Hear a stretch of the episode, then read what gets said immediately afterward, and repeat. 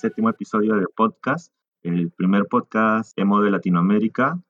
Este es un proyecto de MSLA, el Movimiento Circular de los Árboles. Mi nombre es L y el día de hoy me acompaña mi buen amigo Dumas. Hola a todos, gracias por escucharnos nuevamente. El día de hoy tenemos como invitado desde Talavera de la Reina, España, a Luisan, vocalista de I Have Feelings, quien además participó en otras bandas como Silencio Ahora Silencio, Una Mano al Cuello, Umezawa, entre otras. Muchas gracias por aceptar la invitación al séptimo episodio de Podcast, Luis. ¿Cómo estás? Muy bien, estoy genial a vosotros. Tenía muchas ganas de estar aquí porque eh, yo digo, que no os peloteo, que me escucho los podcasts siempre que los sacáis y está muy bien. O sea, vamos a tener unas preguntas con mucha nostalgia, que es lo que se lleva ahora. Sí, de todas maneras. De hecho, ya nos conocemos bastantes años, ¿no? Y bueno, vamos a hablar de eso durante toda la entrevista.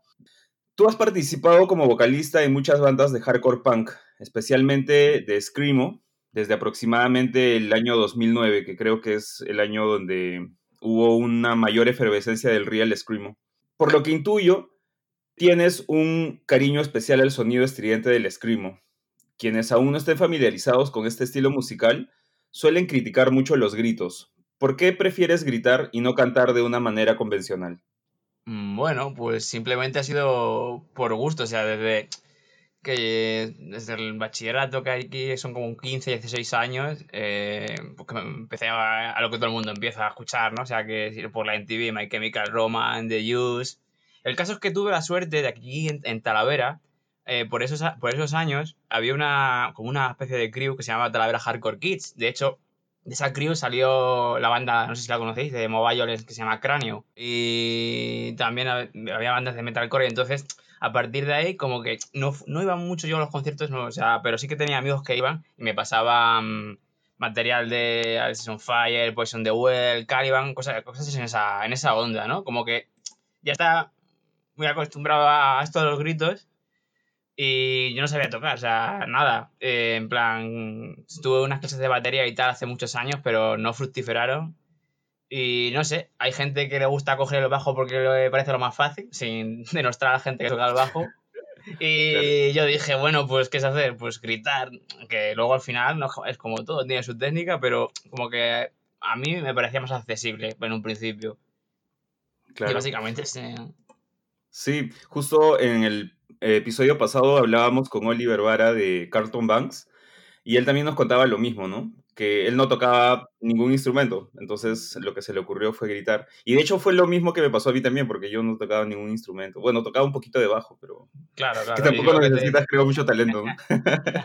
Sí, pero es lo, que te, es lo que te he comentado, que ya como que estaba con 16, 17 años bastante familiarizado en escuchar no Emo Violence, porque Emo Violence, el escrimo, o sea, fue con 17, 18, pero sí que ya gente que gritaba así como diciendo, ¿por qué no canta melódico? ¿no? Ya, o sea, no me, venía de nuevas. Claro. ¿Y cómo es que entras en contacto con el escrimo, pero así de una forma más participativa? Pues realmente entré por diversas eh, cosas y al final todos estaban, digámoslo así, como que tenían conexión, porque sobre 2010 y, 2007, 2000, no, 2007, no, 2005 por ahí, 2006, en Last FM, como que yo, es, vi un tag que se llamaba Emo Violence y yo hasta entonces el emo pues era My Chemical Romance y cosas así. De hecho, eh, la, banda Cráneo que os he dicho que era como el primer concierto de, Emo Violence al que fui, no, era hardcore todavía, no, no, sé, no era Emo Violence que supongo que ya escucharía yo en serio, lo que fuese. Y entonces lo dejé un poco estar y tal, y esas eran las, épocas del P2P, el Emule y tal. Y en, y este, me bajé una banda que se llama Takaru, o sea, y eh, casualmente, luego un blog que teníamos de, música que se llamaba, no sé si lo llegáis a conocer, The Houses of the Holy. Claro, claro que sí. Pues eh, un, colega mío, Andrés, eh, subió Tristan Sara, y dije, anda, esto es parecido a lo que está a los que estábamos bajando ahora, que no entendía nada, porque era como muy. O sea, me sonaba, no me sonaba metal, metal, lo que es metalcore, pues hardcore, frequillero y eso, y dije, joder, no sé, o sea, me mola, como que no lo termino de entender, pero tiene otro rollo que me encandila, no sé por así decirlo. Y luego lo que te digo, casualmente, aparte de esos dos vértices, de, internet y tal, allí en Talavera, el, si fue en 2005-2006 cuando empecé a escuchar estas bandas así, un poco perdido porque no sabía eh, cómo decir, de dónde salía esto. Eh, vi el, pues en poco vi un, a, Corea, o sea, que vino a tocar a Talavera, o sea, con cráneos, y ya como que más o menos me fui centrando en plan ah, esta es la movida, me gusta, no sé, es, es diferente, me lo veo como más honesto, más allá del pues, flequillero, que al final, en esa época como que mezclaba, me ponía a escuchar a Alessana y luego a lo mejor me ponía un disco de Orki, pero... claro que esa mezcla que hemos hecho todos al final, ¿sabes? En plan de Bless the Fall, From Fair to Last, ahora un poco de Page 99. Antes se veía un poco mal eso de mezclar, en plan de, guau, escuchas, no puede ser que se, escuchas todo real escrimo o como te vea ahí un scroll en las FM que estás escuchando Silverstein, te voy a llamar poser. Por ejemplo, eso, eso ha cambiado, pues yo, por, ejemplo, porque yo recuerdo que hace eso, 10 años, si, eras un true, tenías que escuchar como solo un género, saber de todas las bandas y quizás los géneros que son parecidos a ellos, pero vamos, eh, sin dos o tres bandas. Eh, ahora, como que la gente está mucho más abierta a eso y no juzgan en plan de si te pones un disco de Silverstein y luego uno de, de los, los of Forgotten. De hecho, está como bien visto, en plan de mírale que, ¿cómo sabe? ¿Qué, true es el que... Claro, que ecléctico, ¿no? Ecléctico, si no sería la palabra, ecléctico. estaba como mal visto, que era como que eh, si te gustaba el hardcore tenías que escuchar mucho hardcore y, y ya está. Y solo hardcore. Sí, sí, sí. Ahora no, ahora como no, no escuches 20.000 géneros es que no sabes de música, tío. sí, cómo han cambiado los tiempos, ¿no? Y de hecho, en la época donde tú me cuentas que viste a Corea, ¿qué otras bandas estaban activas en la región o en España en el momento que empezaste a interesarte en el género? Pues a ver, eso es cuando había Corea como que faltaban un año o año y pico para ir a estudiar a Madrid y estarían pues estarían pleno auge, o sea, ya estarían no en pleno auge, sino que serían los últimos coletazos, que, quedaría un año, un año y pico de vida a Gone With The Pain, por ejemplo. También estaban los Costa Curta, que también por ahí, por 2008, por ahí se, disolvieron. En, en Ocardon estaban, eh, ¿cómo se llama esto? Zaragoza Interlude. Eh, ¿Qué más habría por ahí? Eh, sí, sería Reaction, Reaction, Reaction de, de Barcelona que luego hicieron Head después. Y, si son, y son bandas punteras en ese, en ese rollo, que a lo mejor hablas ahí con gente de fuera de España y dices, ah, pues sí, con Away de P, no Chardon, qué buenas bandas y tal. Claro que sí. De hecho, son este, una de las bandas en, del género y, y, en España las más representativas. Y ese fue realmente, yo creo que fue el auge o la época dorada del screamo español en esos años. Eh, o sea, bandas como Corea, bandas como Enoch Ardon y Gone With The Pain, fueron las que realmente llegaron hasta, esta, hasta este lado del mundo y, nosotros las tomábamos como, ¿qué onda? ¿Qué es esto? O sea, esto no es este eh, post-hardcore convencional, ¿no? Esto es otro tipo de post-hardcore, es mucho más violento, es mucho más ruidoso y mucho más este, caótico. Sí, claro, pero ya te digo que cuando yo pillé ya esas bandas, le quedaban un año, año y pico, o sea, porque si te estoy hablando de 2006, 2007, 2008 básicamente creo que en 2008, 2009 No Chardon y, y, bueno, Costa Cura también y una With the Pain yo creo que ya se separaron, o sea, no, no le quedaría mucho más. No, no, convivieron mucho, por ejemplo, ya cuando en Silencio era Silencio Descubriendo a Mr. Mime y, tal. En esa época, cuando estabas, eh, cuando estabas recién interesándote en el Screamo, eh, ¿llegaste a saber algo de 12 Aullidos? Porque de hecho esa fue la primera banda española de Screamo que yo escuché, o de emo las que yo escuché. Sí, pero, o sea, los, los oídos los, conozco y de hecho están en Spotify, que me quedé sorprendido porque pues, normalmente, o sea, de hecho hay un, hay un Bandcamp de 12 aullidos, pero creo que no, se, que no se puede escuchar, solo para comprar el vinilo. Y por curiosidad los busqué y están en Spotify. No sé quién los subiría, pero están ahí. Que me parece muy raro porque era una banda super underground, de mítica banda de escrimo de que te, me, me hago un disco, doy dos conciertos y desaparezco. Claro, claro. Y de hecho, a mí lo que más me llamaba la atención, aparte del sonido, que es muy rápido y es muy caótico, es el arte que tiene el, disco. El arte es... Del cuarto ese de baño, ¿no? Es profesional, sí, es, excelente. sí. Sí, es hermoso. es, muy, es muy personal, sí, muy en plan de que lo ves y dices, anda, si esto es de 12 aullidos, no, no te cabe duda. Bueno, Luis, tu primera banda que formas es Silencio, Hola Silencio. Bueno, ya nos mencionaste que en esa época en la que se forma la banda, ya se están disolviendo algunas de las bandas más representativas de España. Pero cuéntanos cómo es que fue surgiendo la idea de, de Silencio, cómo es que se empieza a formar lentamente esta, este primer proyecto de Screamo. Pues correría el año 2009 y también la SFN aquí eh, sería de mucha ayuda porque eh, sería como llevaría como un año en Madrid estudiando y ya habría ido, ya habría visto a Loma Prieta, había visto mi primer concierto de escrimo en Madrid fue eh, en, en, Ocardo y yo quería hacer una banda de escrimo. El caso es que no encontraba quién, porque generacionalmente, o sea, yo ya, ya estoy en la crisis de los 30, pero la gente de Nochardo, en Costa Curta, con el With the Paper tiene como 5 o 6 años más que yo. Como que llegas ahí nuevo a esto, a una ciudad y tal, y son como gente mayor, en plan de. Bueno, gente mayor, entre comillas, en plan de, va, no, no, van a creer aquí. Y además, como se llamaba mucho lo de. Era muy, muy cerrado y tal, ¿sabes? En plan, a estas cosas, en plan de, uff, no sé, no. Mm, tendré que buscarme otra, otra gente por ahí a ver que, si les gusta esto, porque claro, es muy minoritario. Bueno, a lo que iba, que me enrollo. El caso es que por la SFN encontré una, un perfil de un chaval que se llamaba Zumaco y tenía una banda de, de, de metalcore que se llama Flowers to Deathmatch y no me acuerdo muy bien porque se ponía que era batería y entonces no me acuerdo muy bien si teníamos grupos en común de emo violence y dije, anda, pues de, qué genial, pues voy, a, voy a preguntarle porque la banda que pone aquí es de, es de Madrid. El caso es que le hablé y le dije, mira, quiero hacer esto, veo que tocas la batería, tengo, claro, ya voy recordando, porque esto hace ya 11 años, que se dice pronto, y me acuerdo que sí que hablé antes con, con el guitarra Dani, que también tocaba en Desidia. No sé si lo conoces. O sea, hay un, hay un Desidia en Sudamérica, pero hay un, aquí un Desidia también en Galicia, que está al norte de, España, que hacían como emo, emo Cruz, un poquito emo Cruz tirando más a Envy. Y eh, bueno, el caso es que yo había conocido antes a Dani, que era la guitarra, guitarra de, de Desidia, y, eso, y queríamos hacer una banda. Lo que pasa es que no encontramos batería, y, le, y a Juan, que es eh, alias Zumaco en la SFM, le, le, pregunté esto y cuando, cuando quedamos, en plan, era el concierto que dio en Madrid, eh, Heads and Heads, que son gente de Reaction Reaction. No sé si Heads and Heads los, los conocéis. Eh, a Reaction Reaction sí. Eh, vale, pues gente, gente de Reaction Reaction y creo que el guitarra era Splage hicieron Heads and Heads y tocaron en Madrid y ahí es donde conocí a Juan en persona y nada, quedamos, quedamos para ensayar y faltaba bajista.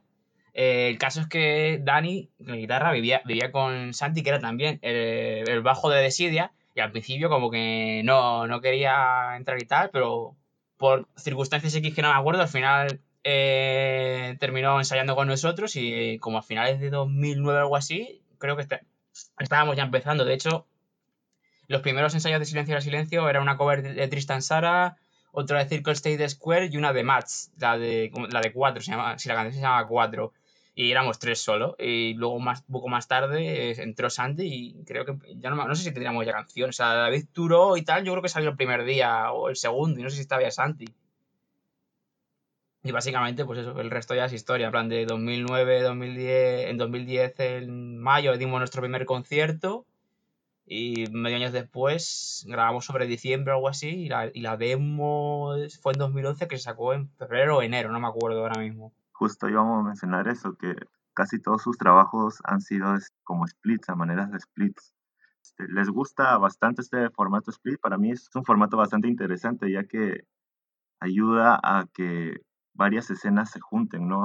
Y además es una bonita forma de, de trabajar de manera colectiva, ¿no? Porque permite que varios sellos se junten para, para hacer una publicación de este tipo, ¿no? O sea, ¿qué opinas tú de este formato? ¿Qué es lo que más les ha llamado la atención? De este? A ver, es completamente lo que tú, que tú dices. O sea, aparte de acercar escenas, eh, darte a conocer en, en, otros sitios, como yo lo de los splits, o sea, lo hace en muchos géneros, pero yo lo conocí a partir del escrimo.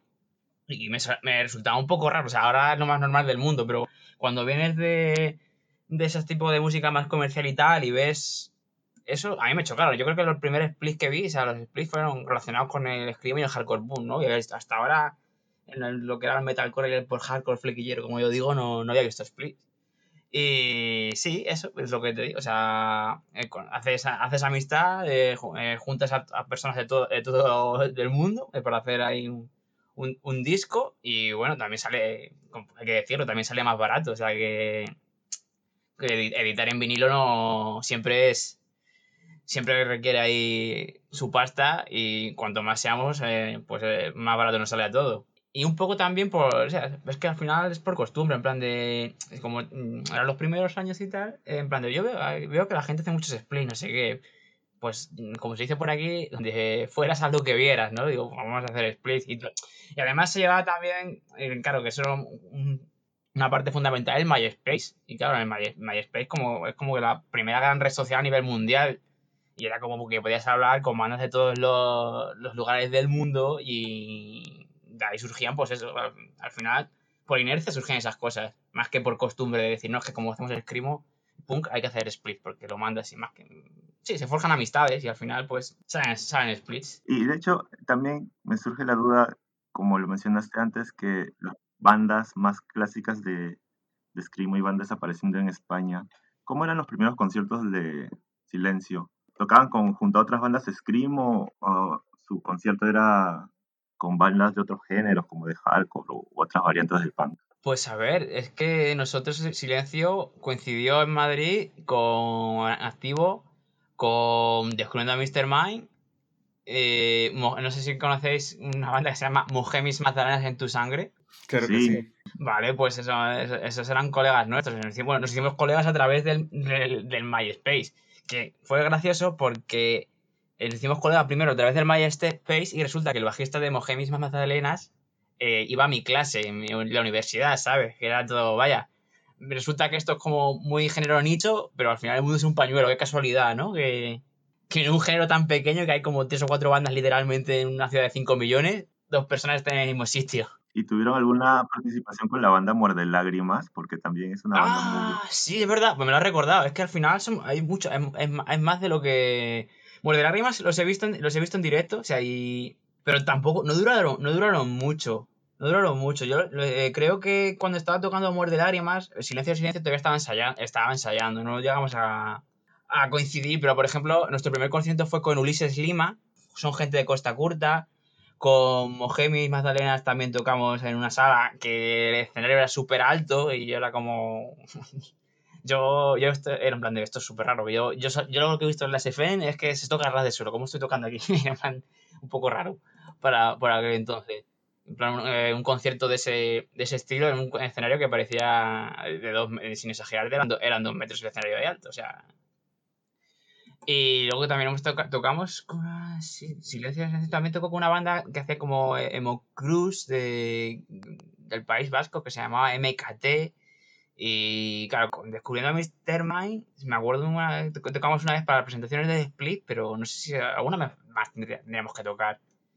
Pero sí, al final no tocábamos con bandas de, de como tal, muchas veces, pero sí afines a, Did Yourself, por así decirlo. Eso sí, también tocamos con, ahora que me acuerdo, con Sugar un cabaret y lo hicieron en una sala que era como que nunca se había hecho conciertos antes, ¿no?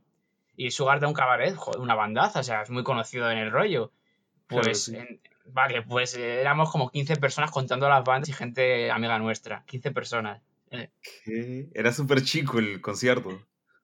A ver, la sala era muy grande, pero que solo que solo había, que solo vinieron 15 personas y fue porque el sitio era como nuevo y la gente como que estaba muy acostumbrado a ir a X sitios y vieron un sitio que era nuevo y dijeron, va, ni me voy a, yo creo, o sea, ni, me voy a molestar en buscarlo porque yo creo que si se llega a hacer en sitios más céntricos de Madrid, a ese concierto va más gente, fijo. Claro, eso es el problema de la centralización. Y también me surge una pequeña duda. Europa, comparado con Latinoamérica, es bastante chico, o sea, las ciudades están más cercanas unas a otras. ¿Qué tan común es ver eh, conciertos donde hay bandas de, de, otros países? O no sé si en España será que sea común ver eh, bandas llegando de, no sé, de Francia, Portugal. Sí, sí no. O sea, mm, por España giran muchas bandas, muchas bandas de user, muchas bandas mainstream, pero el problema que tiene España es que para hacer, para hacer la ruta en plan como que queda, como que queda muy apartada, ¿no? Al final gasta mucho dinero de, gasolina y tal en recorrer toda la península ibérica y subir para Francia, ¿sabes? Porque, por, ejemplo, normalmente, a lo mejor si vienes de, América, ¿sabes? Te pillas vuelos mm, más en Alemania y tal. Y si tú vas a Alemania, es mucho más, es mucho más sencillo hacer Alemania, bordearlo con Francia, que es bajar hasta el norte de África literalmente y subir otra vez y volver a pasar Francia. Y mucha gente, por ejemplo, o sea, que es más eh, fuera de Europa, mm, pasa de ya tocar en España por circunstancias económicas, que sale muy caro, ¿sabes? En plan de a lo mejor. ¿España está alejada del circuito regular de, bandas? O... No, no, no es que sea, no es que sea así. O sea, me estoy refiriendo a lo mejor en un contexto más, eh, más, eh, más más eh, comercial. No, underground, sí, es que ya depende, pero como España está muy, muy, alejada, muy alejada, está debajo de Francia, es como que inconscientemente como que los Pirineos, que en Francia termina, termina Europa. Eso ya de, Francia para abajo es, Europa, pero, pero no. y entonces ah, sí que es verdad que cuando haces una ruta en coche, el, el avión te ha dejado en Alemania o en Francia, es costoso, es costoso en, dinero de gasolina el tener que darte toda la y el tiempo en tener que darte toda la vuelta, aunque realmente, por ejemplo, allí en Sudamérica, en Argentina, puedes hacer 3.000 kilómetros y no has salido de, Argentina. Corrígeme si me equivoco, pero creo que sí, ¿no? Aquí haces, haces, haces 3.000 kilómetros y estás en Rusia. Ah, ¿qué tal diferencia? De hecho, justo mencionaba a mis compañeros que antes de hacer la entrevista estaba viendo esta página de, que se llama The True Size of, como que te muestra los verdaderos tamaños de los países.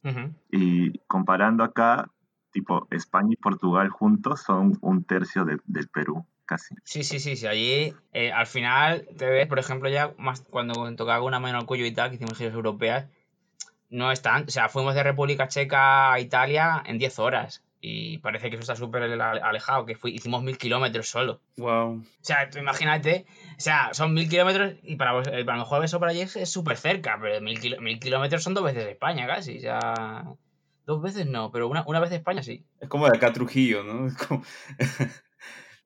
bien... Acá hay una ciudad que es como la segunda más activa, por así decirse, que es Trujillo, y esta está a ocho horas. Dentro de Perú. Sí, y, luego, más allá de Trujillo, y más Perú todavía. O, ese Sí, claro que sí. O sea, de Trujillo sigue Piura y Tumbes. Nada, o sea, tú, España, por ejemplo, te la puedes recorrer en coche de Cádiz a, a Galicia, pues, haces 8, 9, 10 horas. Y te recorres España entera. Wow, es una diferencia bien grande. Bueno, volviendo al tema de los splits. Silencio, ahora Silencio había grabado tres canciones que iban a aparecer en un five-way split con María, Maraya, Gumilinski, Angkor Wat y Ostende. ¿Cómo es que Silencio, ahora Silencio se pone en contacto con esas dos bandas de Latinoamérica?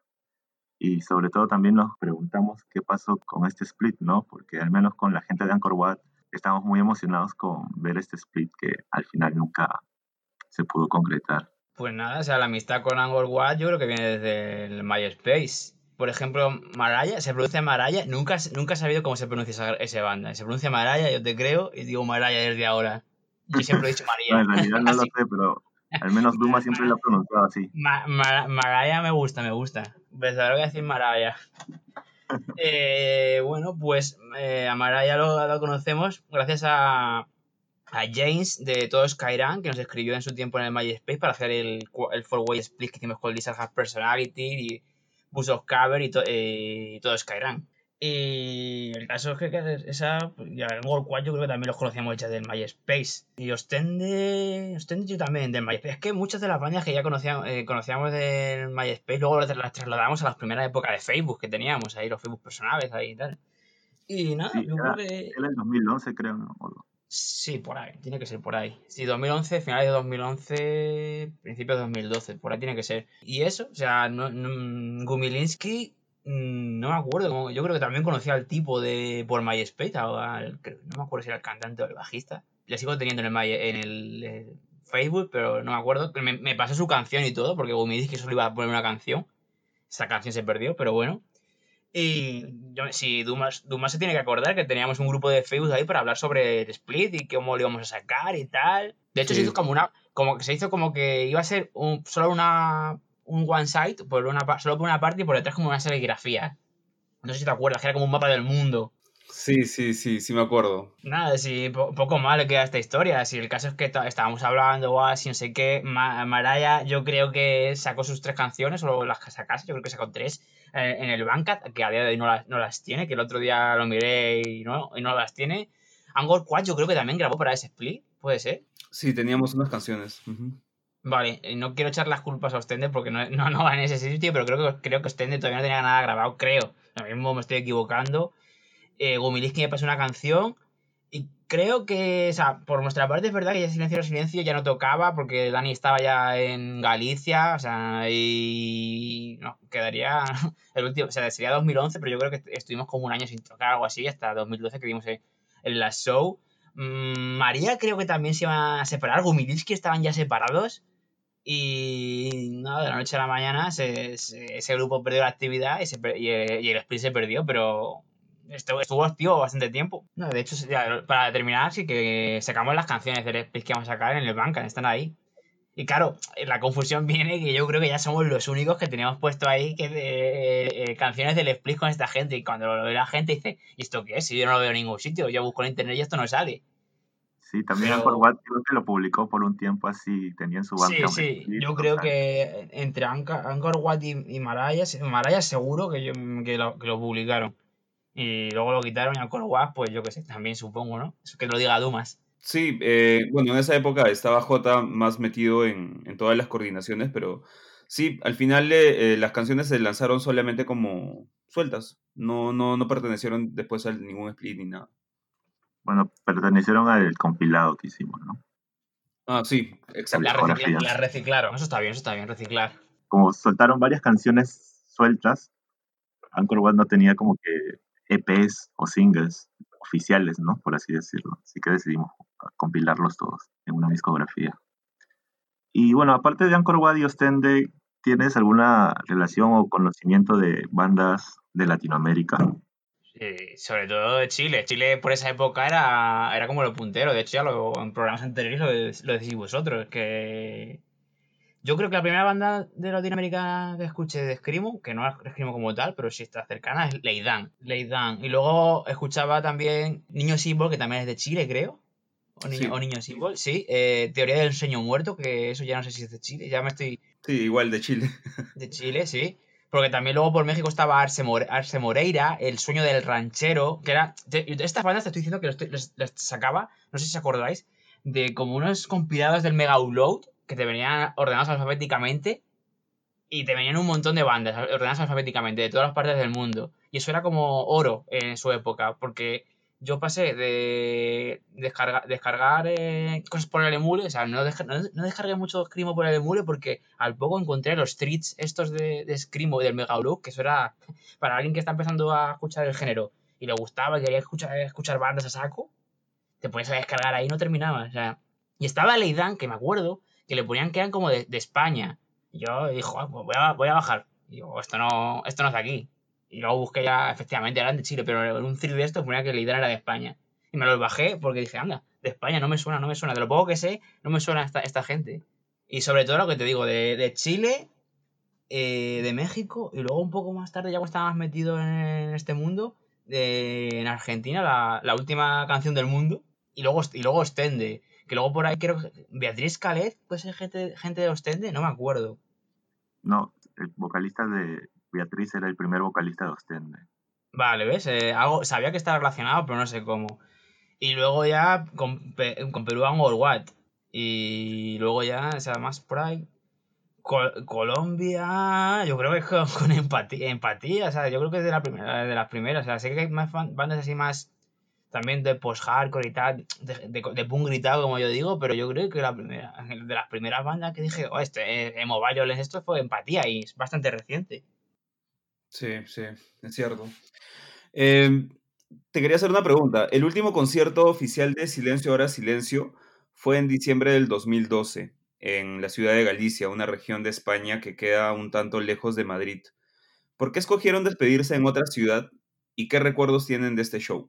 Pues lo escogimos muy fácil porque dos, dos quintos de Silencio Ahora Silencio son de allí de Galicia, o sea, Dani y Santi, que como os he dicho antes son el bajista y el, guitarra de Sidia, es, viven, viven en Galicia. Y no sé, como que mm, Santi sí que estaba en Madrid, pero creo que Dani, Dani estaba viviendo en Galicia y no estábamos tocando. Y era en plan de, bueno, vamos a despedirnos con un glass show, ¿no? Un mítico glass show que hacen como costumbre, ¿no? Me parece como muy, muy de costumbre también por, esto, por estos lives lo de hacer un glass show. Y salió de, lo de hacerlo en Galicia, aparte todo por todo lo que te he dicho, pues, pues porque tenemos bastantes amigos allí, o sea, y fue, fue muy bien, o sea, yo me sorprendí, yo creo que fue el, concierto, debería serlo, porque si no llega a serlo sería un, poco triste, que fue más, fue más gente, aunque como unas 80 personas fueron a verlo.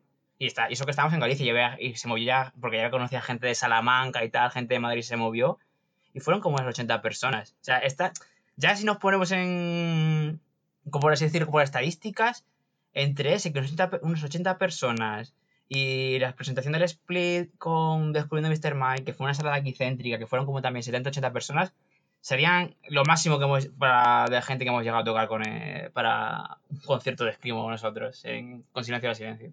Claro, claro, me imagino. Imagínate que la sorpresa que te puedes llevar cuando pasas de, tocar para, para, 20 personas y dando gracias, porque tampoco venía mucha gente, y a 70-80, eso es un subidón. Claro que sí. Sí, de hecho acá los conciertos no suelen ser tampoco multitudinarios, ¿no? O sea, están como que en, en esa cantidad de personas, entre 20 y 60 personas, 80 personas de repente que se combinan ciertas escenas, ¿no? Guay, guay, guay. O sea, me parece. sería lo perita, ¿no? O sea, una media de 70, 80 personas. Sí, de hecho, está, sí que se ve que a partir de. A lo mejor me estoy adelantando, pero a partir de 2012, 2013, sí. Como que el escrimo por bandas como Touch Amor, eh, Pianos Pick on the Team, eh, La Dispute, se hizo un poquito más famoso en ese, entorno y atrajo a más gente. Y sí que se veía más gente en esto, pero ya te digo que de 2010 a 2012 los conciertos que dábamos no venía, no venía casi nadie, era poquita gente, 20, 30 personas por concierto, 40 o así, exceptuando lo que te he dicho, la presentación del Split, que vinieron todos nuestros amigos y tal, y, y fueron como 70, 80 personas también. Antes de separarse, grabaron la canción A Visit for Dr. Good Sex, que fue publicado en el álbum tributo a Orchid, eh, Epilogue of a Car Crash, a tribute Orchid. Eh, ¿Cuál es tu opinión sobre la importancia de Orchid para el escena Screamo global? Hombre, pues eh, yo creo que Orchid junto a Page 99 y Saitia es como la triada de dioses ahí del Screamo, ¿no? Cuando los, tres caballos del apocalipsis del, del Screamo. Pero que es eso, mítica conversación que sale de, noche, de, fiesta y decir, ah, que te gusta el... Porque claro, era, por, eso, por esos tiempos decir, el escrimo de verdad. Porque claro, no, no, hemos hablado, pero ya yo creo que habéis tocado ya muchas veces el tema aquí en el podcast, de el real escribo y el scrum para diferenciar del escribo de friquillas. Bueno, el caso es que la gente te decía, ah, ¿te gusta el, el escrimo de verdad? No sé qué, claro, entonces ya es lo que sería, sí, sí, a mí me gusta Orchid, a mí me gusta Saetia, Page 99. Y volviendo a Orchid, pues eso, o sea, la gente pues escuchaba Orchid, o sea, a mí me flipan Orchid, o sea, de hecho, cuando del de Dog Night Production, Darren dijo de hacer el tributo y no es que yo nosotros preguntásemos si pudiésemos, que él mismo no lo dije, dije, joder, o sea, increíble que voy a hacer una versión de Orchid. De hecho, eh, creo que en los primeros conciertos de Silencio al Silencio eh, tocábamos la de Aya Nietzsche. Ah, chévere. Esa canción también la sacamos con un Watts. Sí, sí, nadie, o sea, todo el mundo, o sea, casi todo el mundo. una regla, ¿no? Tienes, tienes que hacerte una cover de Orchid si, si estás haciendo una banda de Screamo. Si no, no es el real Screamo, claro. De hecho, yo una vez hice un, tributo a Orchid. Junté a unos amigos, nos aprendimos como 15 canciones. y, tocamos. Me quiere, me quiere sonar, ¿no? Me quiere sonar, o sea, que hicisteis un concierto, ¿no? De eso en, allí, sí, puede ser. Sí, 2012 creo que lo hice. Un tributo, un tributo en vivo, eso es otro, ese es next level ya. Sí, tocó Lori, tocó Angkor Wat y tocó una banda tributo, o sea, se formó toda una banda tributo solamente para Orchid. Eso es oro. De, de, hecho, lo más gracioso de, de, ese concierto y por lo que todavía algunos amigos me molestan es que para atraer público invité a una banda de post-hardcore o de como que metalcore, algo así. Y era como que ellos tenían, ellos tenían su propio club de fans o algo así. Y cuando estuvo más lleno el local fue cuando ellos tocaron. Y cuando terminaron de tocar, todos esos chicos se fueron. Ya, esa es la, esa es la mítica, eso pasa mucho. Eso, pasa eso yo creo que es mundial, pasa en todos los sitios. Lo hay que ver a la banda que quieres ver y que se vacíe, porque es la banda que más gente ha traído. Sí, es, cierto. A ver, eh, Luisan, nos vamos a ir al primer set de canciones. Ahora vamos a escuchar a tu banda, a Silencio, ahora Silencio. Vamos a escuchar la canción que se llama Potentia Absoluta Day. Y luego vamos a continuar con otra canción de ustedes, eh, el cover que justo hablábamos, A Visit for Dr. Good Sex. Y luego una última de Eros más Masacre, o ¿cómo se pronuncia? Plus Masacre. Eros Plus Masacre, sí. Eros Plus Masacre, Disjointed Volitions. Volvemos.「食べてた」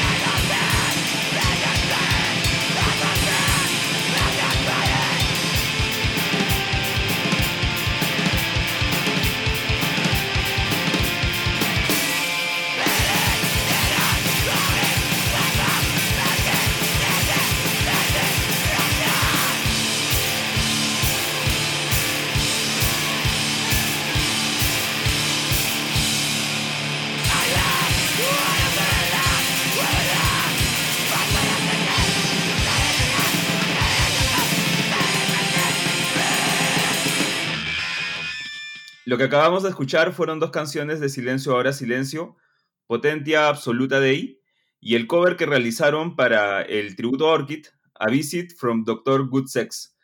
Eh, la última canción que escuchamos fue Eros Plus Massacre, Disjointed Volitions. Eh, tras la disolución de Silencio Ahora Silencio, eh, Luisan, participaste como vocalista en la primera etapa de Eros Plus Massacre. ¿Cómo es que te envolviste en este proyecto y por qué no continuaste participando? Silencio era Silencio se terminó a finales de 2012, pero ya estaba. La idea de Eros Plus Massacre eh, estaba ya en ese año. O sea, de hecho, yo creo que Eros Plus Massacre ya, está, ya estaba. dio algunos ensayos, porque de hecho que, teníamos que estar ya ensayando, porque si sacamos en 2000, al principio de 2003, es que no me acuerdo, sacamos la, eso, yo creo que fue a principios de 2013, eh, la demo esta de Heroes Plus Massacre y el, y el Show de Silencio fue a finales de 2012, o sea que teníamos que estar ensayando. Y básicamente Heroes Plus Massacre éramos Juan, el batería de Silencio de Silencio, Miguel, el otro guitarra de Silencio Silencio, que al principio éramos cuatro y luego se metió Miguel y éramos dos guitarras al final de Silencio de Silencio y un colega nuestro que conocíamos que se llamaba Lois, que también iba a ser guitarra. O sea, de hecho, eh, por esa época nos flipaba lo último de Loma Prieta, que era el Lifeless. Eh, y, cosas como Digivel, o sea, nos flipaba. Queríamos hacer como Black, Black eh, Screamo, que eso se, se llevaba mucho pues, de, por esa época. O sea, el ruido de decir, esto es Black Screamo.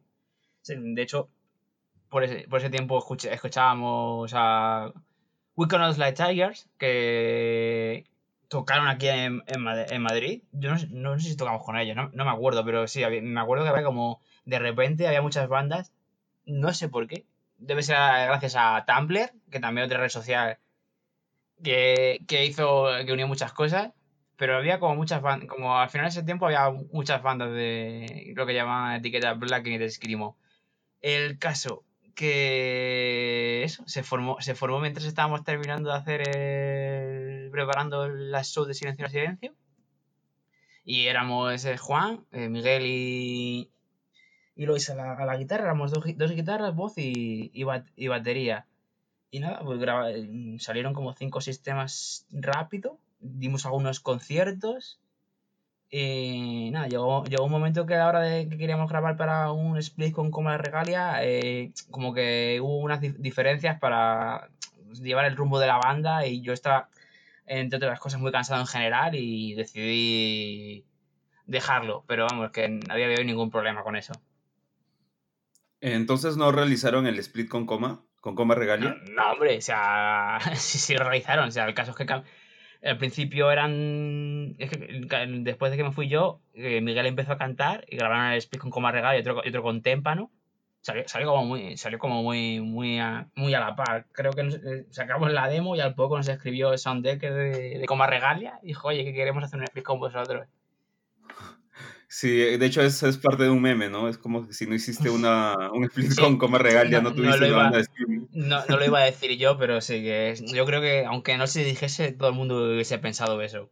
Sí. ¿Y cuánto tiempo estuvo activa Eros Plus Massacre? A ver, pues Eros Plus Massacre, eso, estuvo desde 2013 a 2017, creo, pero ya te digo, o sea, luego, o sea, luego fueron eh, se metieron Dani y Santi de Silencio al Silencio y eran dos guitarras, eh, eran y, otro, y Dani de Moje mis Magdalenas en tu sangre y eran dos guitarras, un, bajo, eh, batería por supuesto y voz y hacían un rollo más oscuro o más cercano al black metal, Power, Power Violence o algo así. O sea, sacaron Speed con Témpano y Coma Regalia así que era más cercano al sonido que estábamos haciendo hasta que me fui. Y después ya vieron, fueron por otros derroteros más rollos cercanos al Power Violence, al Black, black Metal o Post Black Metal o como, como se llama. Y sí, duraron como 5 o 6 años ahí. Yo por esos tiempos ya está, o sea, yo me fui de, de Eros en 2000, finales de 2013, 2013. Yo la época en que, en que Eros hacía cosas, yo estaba viendo ya en Salamanca. Ah, y justamente de tu estancia en Salamanca, queríamos preguntarte, por el año 2014 es cuando ya te instalas en Salamanca y tu siguiente participación en la música es con la banda Una mano al cuello. Eh, cuéntanos un poco qué diferencias encontraste entre las escenas de Madrid y Salamanca. Bueno, a ver, escena ahí siempre, siempre o sea, es como la, palabra que nadie quiere decir, pero para referirse a algo es como muy, muy concreto eso, en plan de... No, quiero decir escena porque suena feo, pero al final tienes que decir escena porque la gente entiende lo que estás diciendo. Y nada, o sea, una mano, una mano al cuello eh, surgió eso porque yo me fui a Salamanca y por ahí el que entonces estaban tocando ya una banda que se llama Living for a Pupu, que de hecho es muy gracioso porque la gente de habla anglosajona decían, ¿sabéis, ¿sabéis que esta, la traducción de Living for a Pupu es como vivir en la caca, la mierda? Dice, sí, sí, lo sabemos perfectamente y queríamos llamarnos así. Era como muy, gracioso eso. Y nada, o sea, Tomás y. De, esa banda están Tomás como guitarra y, y Carlos como, como otro vocalista de una, mano, de una mano al cuello. Y bueno, diferencias. A ver, obviamente en Madrid hay muchos más conciertos y, simplemente por tamaño. Pero es que, el, es que el caso es eso, como estábamos en, en el centro social este gestionado que se llamaba 13 Monos, que llevaba desde 2009-2010, se llamaba otro nombre, y en 2012 creo que se empezó a llamar 13 Monos, todo, y llegó a ser como un punto de referencia a la cultura de Yourself de aquí, todas muchas, bueno, todas, sería eso, pero la mayoría de las bandas que estaban dentro de, ese rollo del DJ Yourself y tal, escribían lo que querían tocar, se hizo bastante famoso por aquí, y era como nuestro nuestro nuestro antro por así decirlo de donde venían a tocar gente venían a, tocar gente o sea, ahí tocamos con grupos del norte de Europa como Marisa Bajas o Daring the Headlights y claro a ver eh, es, eso obviamente de, ir a Madrid que había tropocientas mil salas y, y tal a Salamanca que al final era una ciudad era una ciudad pero para nada tan grande como Madrid, que, eh, que, en estos rollos pues habría estado el 13 monos, había un espacio también al lado que se llamaba Espacio al Margen,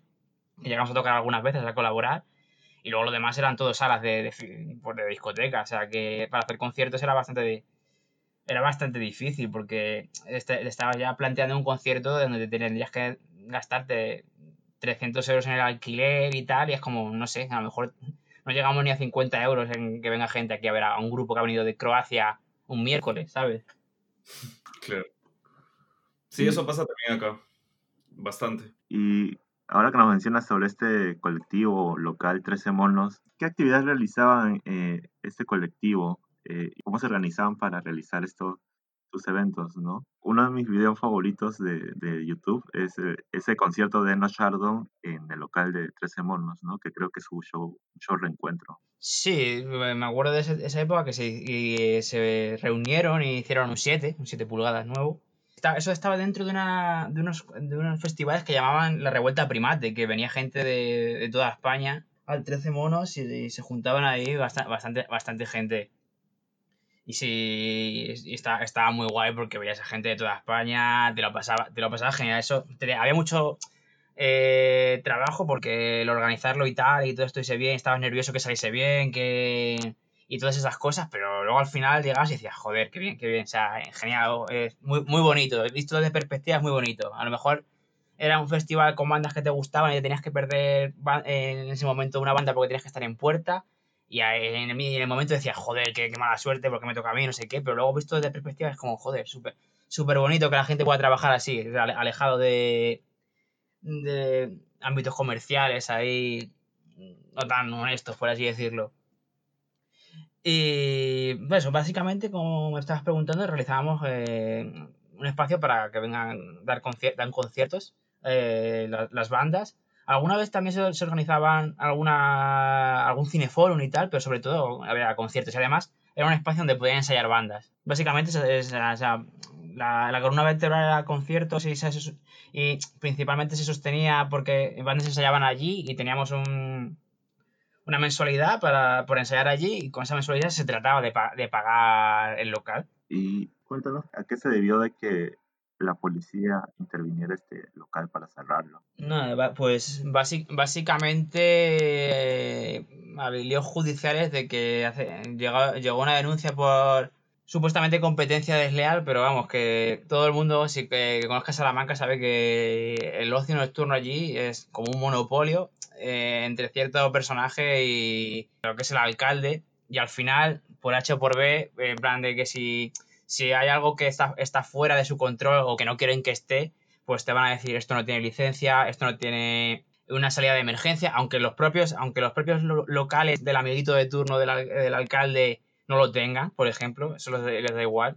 Y eso ya se ha visto, no hace falta solo con el 13 muertos, que sea una especie cultural, sino con otras mismas salas, o sea, salas como, como tal, que no, era, que no pertenecían a este señor o a este eh, crepúsculo de, de, empresarios, pues podrían, ponían cualquier excusa y al final acababan cerrando porque, por presión. O sea, te metían cualquier excusa arbitraria para cerrar. Sí, a ver, te metían, te, metían excusas que, eh, que probablemente en los, garitos de, las, las, salas de, de, esta, esta, gente que era amiga del alcalde, pues se hacía, no tenían, no tenían lo mismo, o sea, o era peor, pero ahí no pasaba nada, porque se repartía el pastel de, las ganancias o lo que fuese, o sea, tú sabes. Básicamente los policías actuaban para defender solo los intereses de... Claro, o sea, como norma general la policía actúa como un medio de represión de a las fuerzas, o sea, son un medio de represión de las fuerzas del Estado, o sea, y en este caso en Salamanca pues actuaban a favor de que esa de esa cultura nocturna o esa cultura en general se siguiese el monopolio que ellos querían porque les iba bien. Justo acá en nuestro país estamos sufriendo una fuerte represión policial por los últimos hechos políticos acontecidos. Sí, algo vi, ¿no? Que no, no lo destituyeron, ¿no? Se, se, fue, se fue el presidente que tenéis actualmente y se puso, se puso otro, ¿no? Lo vacaron. Ajá. No sé, es que por ejemplo en España hace no, hace no mucho pasó que hicieron una moción que se llama aquí moción de censura, no sé si se utilizará en otros sitios, y el presidente que era, por así decirlo, de derechas, eh, salió eh, y, el provisional era el del Partido Socialista de aquí, que es de, izquierda, y luego desde la derecha decían que era un golpe de Estado, bla, bla, bla. Pero nada, o sea, simplemente la, la policía, esté, entre comillas, derecha o entre comillas, izquierda, va a defender los, eh, los, los derechos y, y, los intereses de quien esté arriba, sea de, derechas o de izquierdas, todo muy entrecomillado. Sí, eh, bueno, cambiando un poco el, tono del, tema que teníamos hace un momento. Eh, me parece que tu proyecto de Screamo menos conocido es Bell Indifference. ¿Qué nos puedes contar sobre esta banda? ¿Cómo así surgió? Pues esta banda estaba afincada en Madrid y yo estaba todavía, todavía viviendo en Salamanca. Y me, habló mucho, me hablaba por esa época mucho con Juan, que es la batería de, de Have Feelings, que, también fue de los Plus Massacre y de Silencio a Silencio. Y queríamos hacer una banda, ¿no? Y queríamos hacerlo en plan, solo escuchábamos por aquel entonces mucho la banda esta que es americana, pero tiene un nombre ruso, se llama, creo que se pronuncia Misha. Que las portadas todo del banca son de gente vomitando, o sea que si eres muy escrupuloso, no, mejor no entres a ese banca, no sé si lo, habéis visto. Claro que sí, Misha. Pues sí, Esa, esa, esa, gente, si vais a la banca, es lo más, es lo más punky dentro del escrimo en cuanto a portadas. Si vas a la banca, eran todo gente vomitando, tío. O sea, tenés un día sensible y mejor no entras de banca, porque era todo muy explícito. Bueno, y eso, esa peña, por lo que nosotros nos hemos visto, era un guitarra, batería y voz. Y queríamos hacer algo así. Y de esta, por ese entonces estábamos hablando con un colega nuestro, se llamaba Lucas, que tenía una, banda, estaba empezando bandas de metalcore y tal por ahí por Madrid, y le gustaba este rollo del real screamo. Y nada, accedimos a, ensayar y así, y así salió. Y esa, esa banda tocamos, íbamos a, a grabar, grabamos, sí, sí grabamos, grabamos con, claro, sí, si tenemos el, el Ryan Gosling.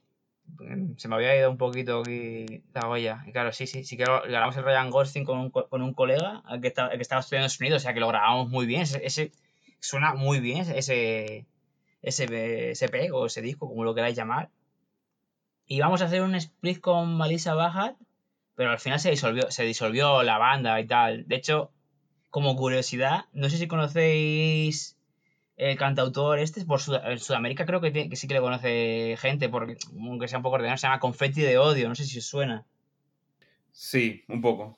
No, de hecho, no he escuchado bien la música, pero. Sí, es, es pop, es pop, por así decirlo. Y Confetti, el, guitarra de los tres era, era el Lucas ese que sacaba Confetti de Odio, que por aquí lo está pegando fuerte y Mm, en el pod de eso en España y Latinoamérica parece conocidillo, o sea que le fue, le fue bien. O sea, dimos como mm, un concierto en Salamanca, otro en Zaragoza, eh, un Secret Show en Madrid, dimos tres conciertos, sacamos el, el EPS, íbamos, íbamos, a sacar el split, pero al final, porque no nos veíamos por, por tiempo o, por X causa, nos separamos y luego empezó, o sea, el, Lucas ya estaba haciendo sus canciones de pop y tal, o sea, lleva el, el el proyecto este de Confetti de lo, lo, tiene desde hace bastantes años, o sea, no, no salido de la nada, pues, el, su chaval, el chaval se lo ha currado. Y eso, o sea, ahora, eh, de hecho, lo estoy hablando con Enzo de Mis sueños son de tu adiós. que le gusta también mucho el pod y le gustaba Confetti de Odio. Y dije, ¿sabes que el chico está de Confetti de Odio? Tocó una banda de escrimo conmigo. Y digo, ah, no me digas, no sé qué. Y se lo pasé. Y era Ben Difference. Manja, manja. Y, y me, me, surge una duda sobre este EP que tienen, el de Ryan Ghosting. ¿Qué significa el título de la canción 7? El QHUCDBS. Ah, vale, espérate, voy a. Era. Que era ¿Cómo era? Queríamos hacer una canción de black metal, pero no tenemos ni puta idea de cómo se hace. Ahora si veo, si veo el acrónimo te lo podría decir exactamente. Voy a buscarlo. Pero sí, algo de eso, sí, sí. Siempre, siempre me pregunté qué, qué, qué significaba. Sí, se, hizo, se hizo con esa intención, para que la gente dijese qué, qué, carajo significa esto. o, queríamos hacer una canción de black metal y nos salió esta puta mierda. O sea, queríamos hacer, sí, espérate, queríamos hacer una canción de black metal, pero lo único que nos salió, esa S no sé qué es, es esta puta mierda. No me acuerdo qué es la S, pero sí, es, es esto. Que nos salió, claro, está bien. Sí, sí. Sí, sí. O sea, queríamos hacer una canción de black metal, lo único que nos salió es esta puta mierda. exactamente es eso. ¿Y cuánto tiempo al final estuvo activa Bell Difference? Pues no sé, duraría, duraría, duraría como tal dos años, pero en tiempo efectivo nada, nada y menos. O sea que que, podríamos haber ensayado cinco o seis veces, seis, siete literal. Ah, fue bien breve entonces. Sí, sí. Y una de las últimas bandas en las que estuviste durante la época que vivías en Salamanca fue Umezawa. Nosotros notamos, de hecho, por tu Instagram, que tienes una afición con la cultura japonesa o los animes. ¿Qué significa Umezawa? Pues Umezawa, aparte sí tiene referencia a la cultura japonesa, pero no exactamente porque eh, yo, bueno, hasta hace poco eh, jugaba mucho a las, a las Magic, Magic the Gathering, el juego de cartas. Claro. Y, y, había, una carta muy mítica que se llama el Jite de Umesawa. Y no sé, salió en plan de decir, pues porque. Vamos a llamarnos Umezawa, porque realmente yo al principio de, de lo que era Umezawa yo no estaba. Eran Cash, Diego y Raúl, y guitarra, batería y bajo y ya tenían canciones y tal, y luego me, invitaron a cantar y salió. Y no tenían todavía un nombre, creo. Y salió de Umezagua y, y, le dije, y dijeron que sí y para adelante. De hecho, fue, fue gracioso porque ese mismo año tenía una banda de, de hardcore punk mutante, como nosotros lo llamábamos, que o sea, rollo, rollo Hawks, eh, Dawn of the Humans y esas cosas. O sea, lo que el otro día estuve escuchando el podcast que tenéis con señor Huguetas, que tiene el, meme este de, del Oscar, ¿cómo era? Oscar y. Que era, que era hardcore con el Divid, que tenía un meme. Que no sé si os acordáis. ¿Puede ser? ¿Eh? ¿Cómo? ¿Eggpunk? Sí, el Eggpunk, sí. Sí, y, los, y, las bandas que estaba, estaba diciendo, ¿sabes? Como que era. Sí, que entendí que era en plan de las bandas que de hardcore que más de Divid y la banda de hardcore que más experimentan, ¿no? Y empezó a decir bandas y nosotros, y yo pensando, si nosotros pues entonces a todo ese rollo le llamamos hardcore punk mutante. claro. Como que un término medio, o sea, como que un subgénero medio extraño, ¿no? Sí, y a lo que donde quería llegar con el nombre de Umezawa es que ese hardcore mutante se llama Toque Mortal, que es una habilidad de Magic, y fue como ese curso, en plan de tener dos bandas, y las dos se llamaban con cosas de Magic de Gathering, era como, vaya. Qué bueno.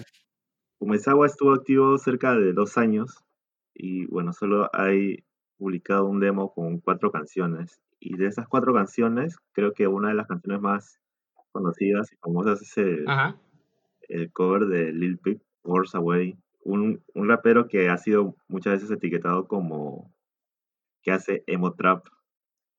¿Qué opinas de esta, este tipo de etiqueta o esta variedad de hip hop, no? ¿Crees que, bueno, en primer lugar, ¿crees que existe algo llamado emo trap? A ver, muchas cosas empiezan, o sea, se puede ver que las cosas empiezan pues, siendo bromas y ahora hoy en día memes.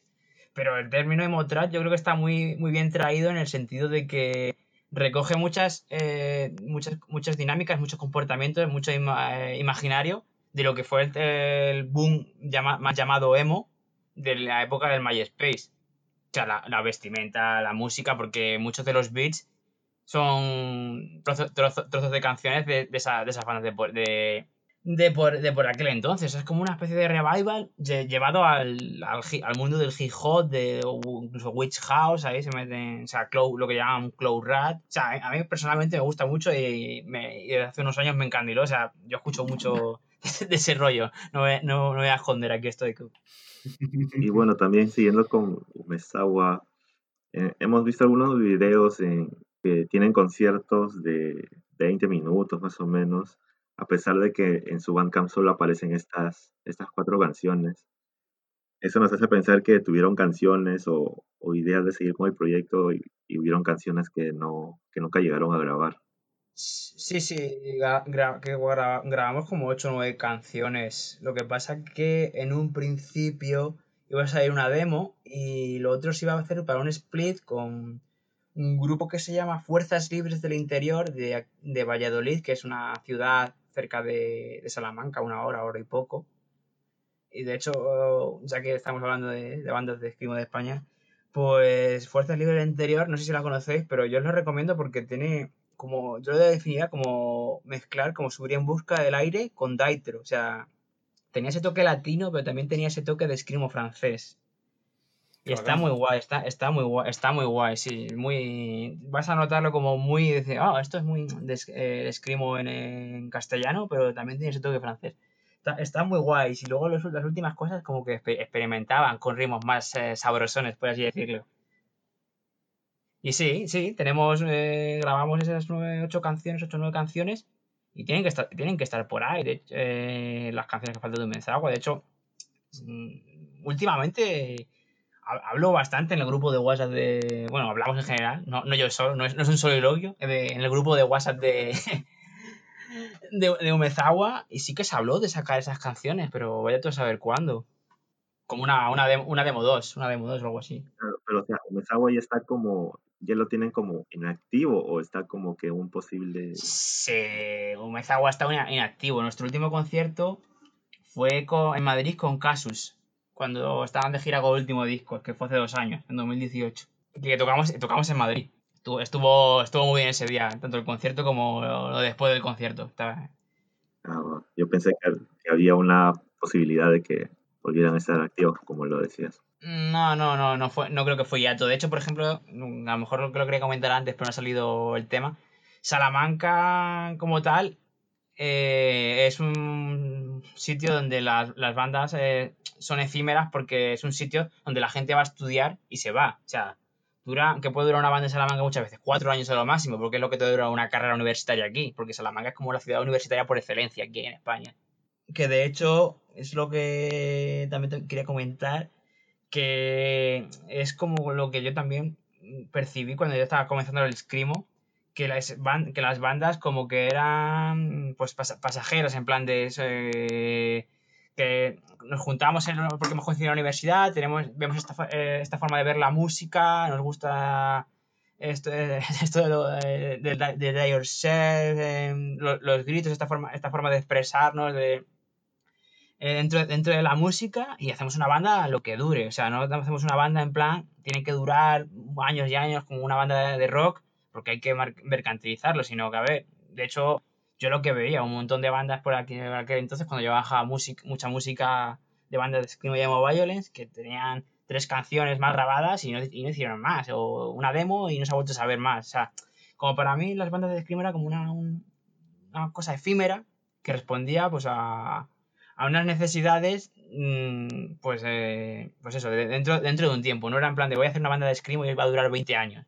Va a durar lo que, lo que dure. Y sin, y sin, sin problemas, ¿sabes? O sea, que en plan de, wow, es que claro, es que gente que se hace bandas y dura cada una 10 meses, eh, que eso qué profesionalidad era, en plan de, no, si es que no buscamos eso exactamente, ¿sabes? Porque sí que he visto a gente a lo mejor que decía, wow, es que claro, hay que si entonces una banda es para un proyecto para que dure, no sé qué.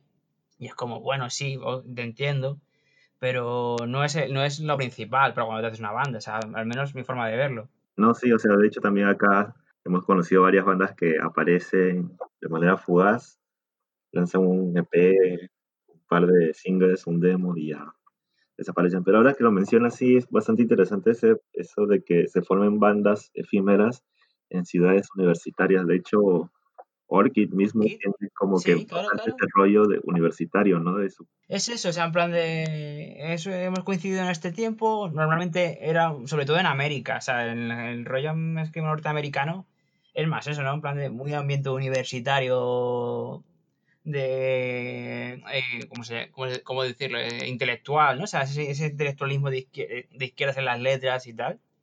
Muy, Pues sí, sí, nerds, nerds, nerds punkis, sí. Y claro, lo que duren ahí estudiando, lo que sea, pues eso, o sea, que que duró 3, 4 años.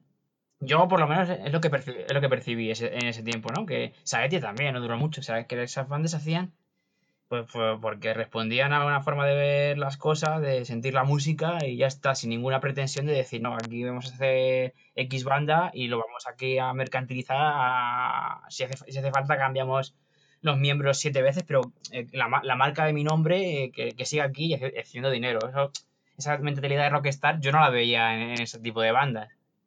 Que es lo que también unas cosas que me, que me atrajo de este, de este rollo.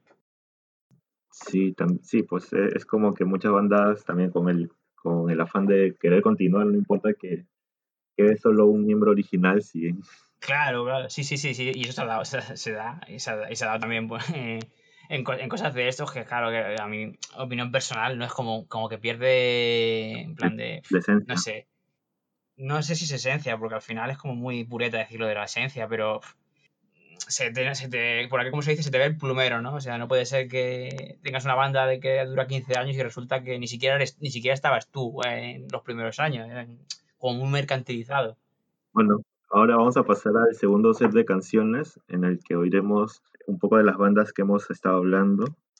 Pondremos primero Una mano al cuello, que escucharemos su canción Olga, y de Umezawa oiremos Words Away.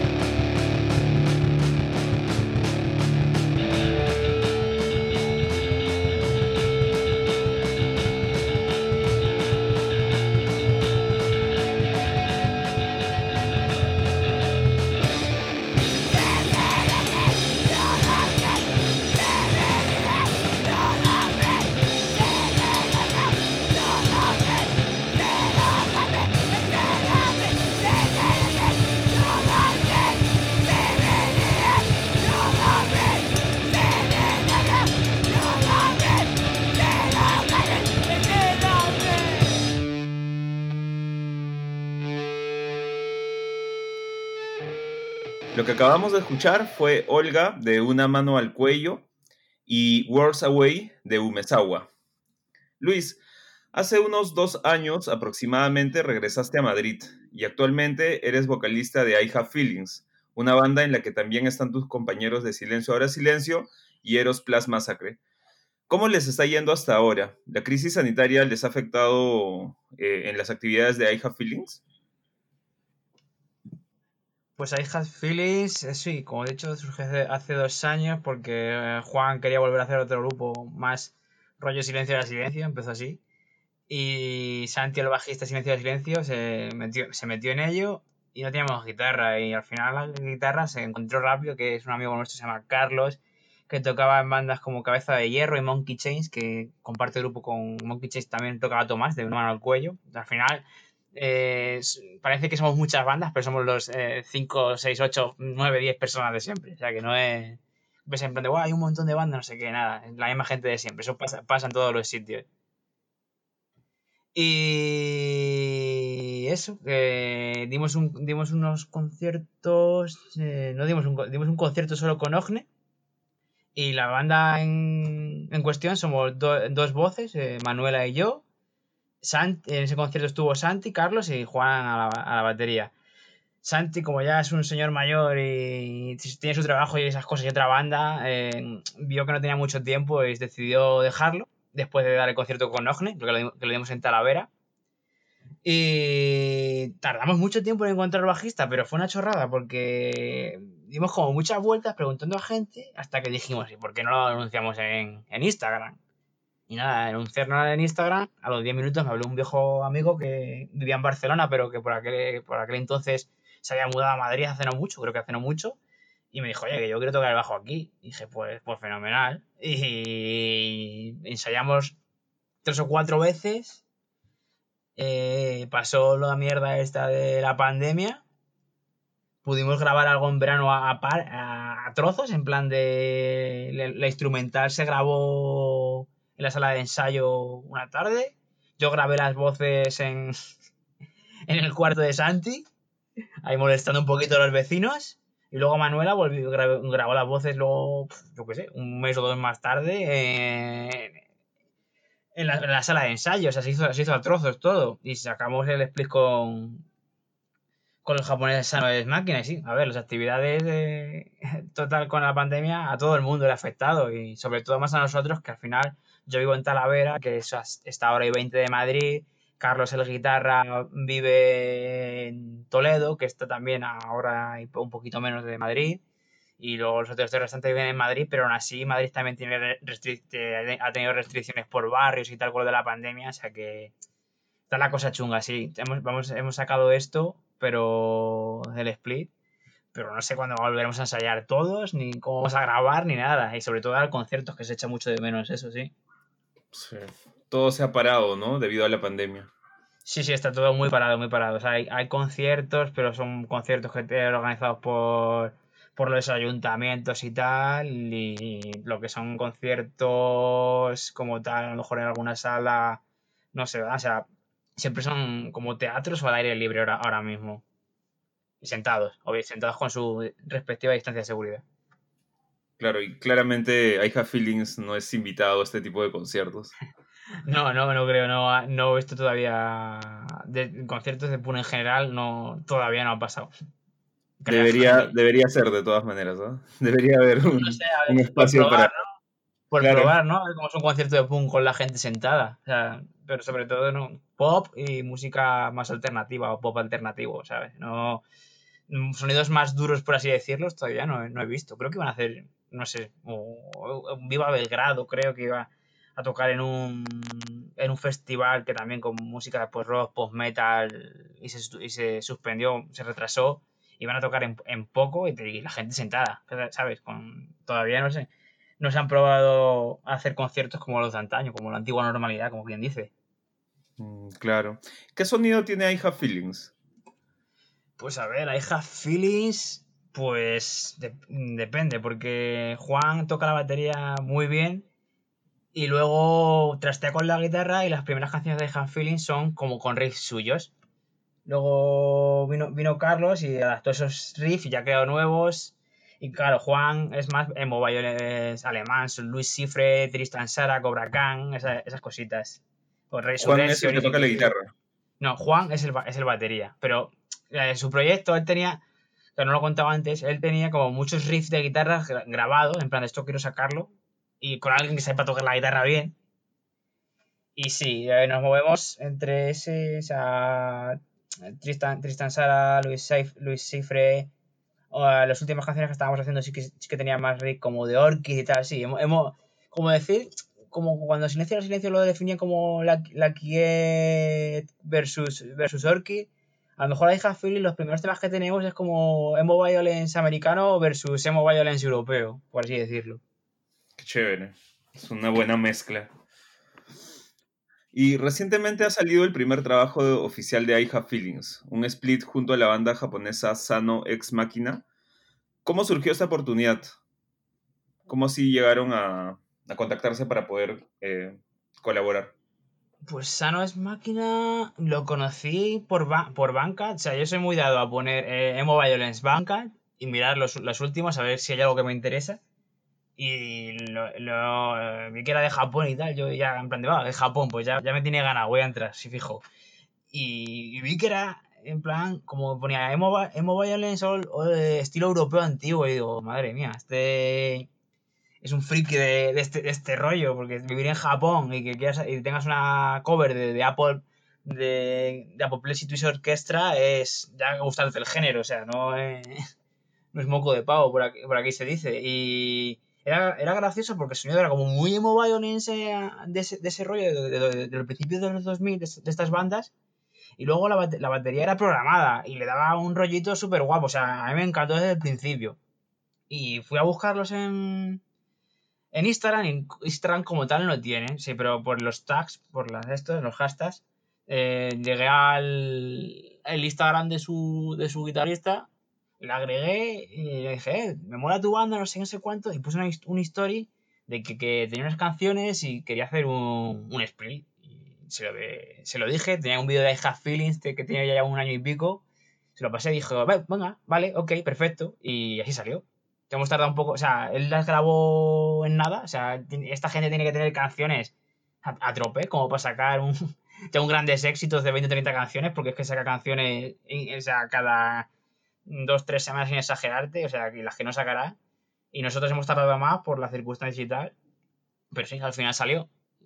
Seis, minutitos, siete como mucho, o sea, sí, no, no mucho más y sí, o sea, ya lo que te digo, el sonido me mola mucho porque es como el sonido antiguo europeo, pero eh, eso de que a, lo mejor a la gente no le gusta las baterías programadas, pero le da, le da el rollito, un rollito ahí como, como demo violence experimental, o ciberdemo violence, como quieras llamarlo.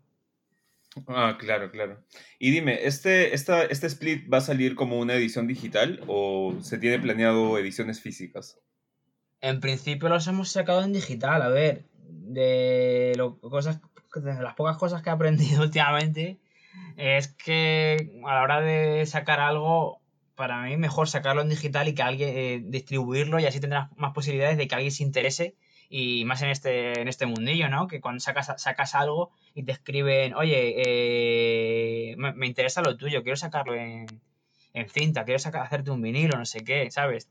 Porque a lo mejor no sacar nada e ir pasando de sin tener nada, sin tener nada y decir, mira, vamos a sacar esto, pero no quiero sacarlo hasta que me, alguien me, me saque algo esto en físico, pues a lo mejor no lo sacas en la vida porque nadie te quiere sacar en físico. Pero, joder, distribuirlo digitalmente te da esa posibilidad de que alguien se fije y quiera sacártelo en físico. Y ahí en esas estamos, a ver si alguien se anima. O sea, de hecho, es lo que hablé, hablé con Sanois Máquina, ¿no? Que lo sacamos en digital y si a alguien le gusta y se anima, que hable con nosotros y adelante con ello. Y para sacarlo en físico, ya sea en casete, en 7, en un CD, en un floppy disk o lo que sea. Eh, visto que tienes una larga trayectoria en la escena escribo de España, quizás podríamos hablar un poco de los espacios donde, donde se suele mover estas bandas. Eh, ¿Cuál es tu apreciación sobre tocar en espacios no comerciales, como lo mencionaste hace unas preguntas anteriores, eh, como estos house shows o colectivos artísticos como el, el, el 13 Monos? Pues, a ver, eh, como el screamo es una, no deja de ser un subgénero del punk, de, de, de yourself, de algo contracultural, y siempre ha habido la tesitura porque, claro, eh, eh, ideológicamente puedes pensar algo, pero materialmente eh, ya muchas veces tienes muchos obstáculos para, para poder llevarlo a cabo. No sé si me explico en ese sentido.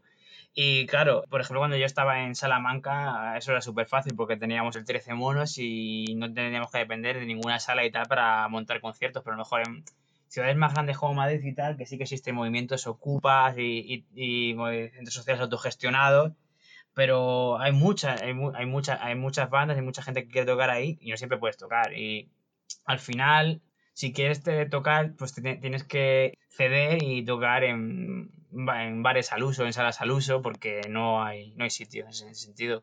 Pero vamos a ver, es eso, porque por ejemplo los house, los house shows, por tal y como en España vivimos, que vivimos lo que se llama pisos, o sea, edificios, que es como casas, casas afinadas una, una, encima de otra, o sea, no sé si como edificios, no, vivimos en casas, una casa, no solemos vivir en una casa, luego hay otra casa, sino que edificios que son como una casa encima de otra, no sé si me estoy explicando, porque dicho así seguro que me estoy explicando como el culo, pero porque eso, por ejemplo, les extraña, les extraña el resto de Europa, ¿no? Que, nosotros solamos vivir en edificios de siete, de siete pisos y en cada piso vivan, haya tres casas, como tres casas, por así decirlo porque los house shows en, en, a lo mejor en, Europa, en Francia y tal, que viven como en Inglaterra, que viven como en como más en casa, se pueden hacer, ¿sí?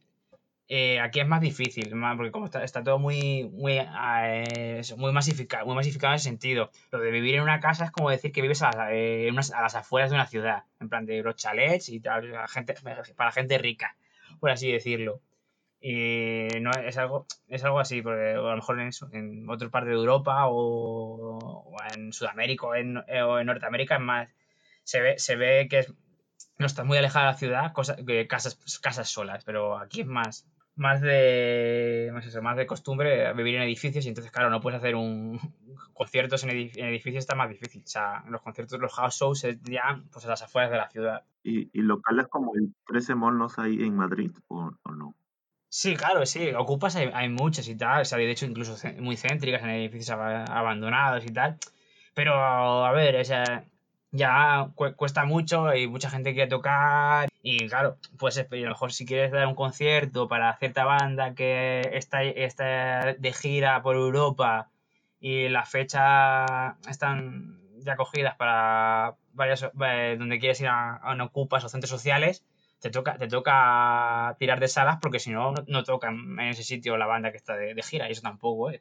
Y bueno, para quienes no estén enterados de cómo ha sido o cómo es la escena española, ¿nos podrías contarnos un poco sobre cómo ha evolucionado este género en el país? O sea, ya hemos hablado un poco de, estas bandas ya clásicas, míticas, que son como Eno Ardon, entre otras, pero ¿qué otros, por así decirlo, generaciones o épocas ha vivido España.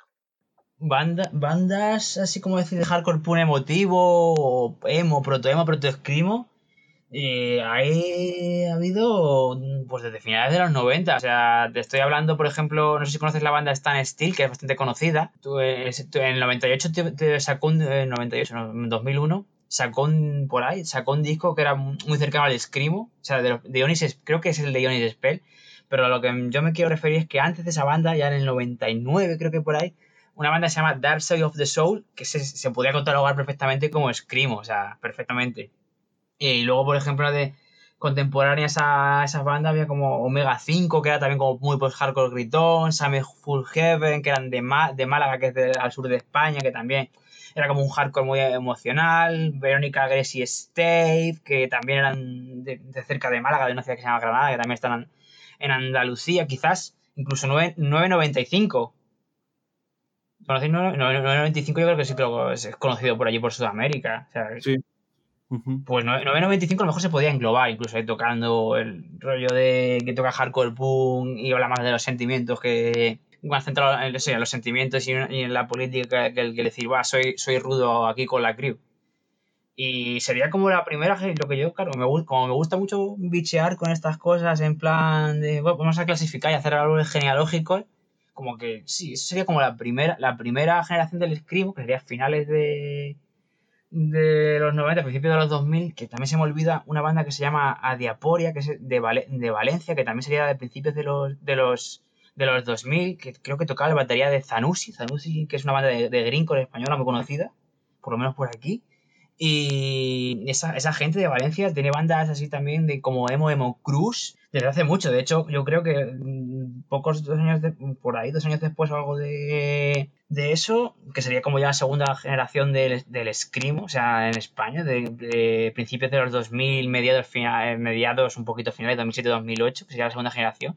Pulpita de Fruta es de, es de Valencia. Y con esa, con pulpita de fruta, estarían Costa Curta, estarían Gone with the Pain, estaría Reaction Reaction, estaría Enocardon, estaría la banda que te he dicho antes de Cráneo, El Eje del Mal, Das Plague, eh, ¿cómo se llaman estos? Arabian Safe Guillermo, que sacaron hace poco como algo que no sacaron nunca, una, demo nunca, nunca editada, que sacaron ahí, Arabian Guillermo también esa, misma banda tuvo gente que en otra, en otra banda que era de la época del MySpace que se llamaba algo así como no sé qué, Stroll Lechuzas, pero que también cantaba un, conocido, un conocido, un conocido mío de, de Barcelona.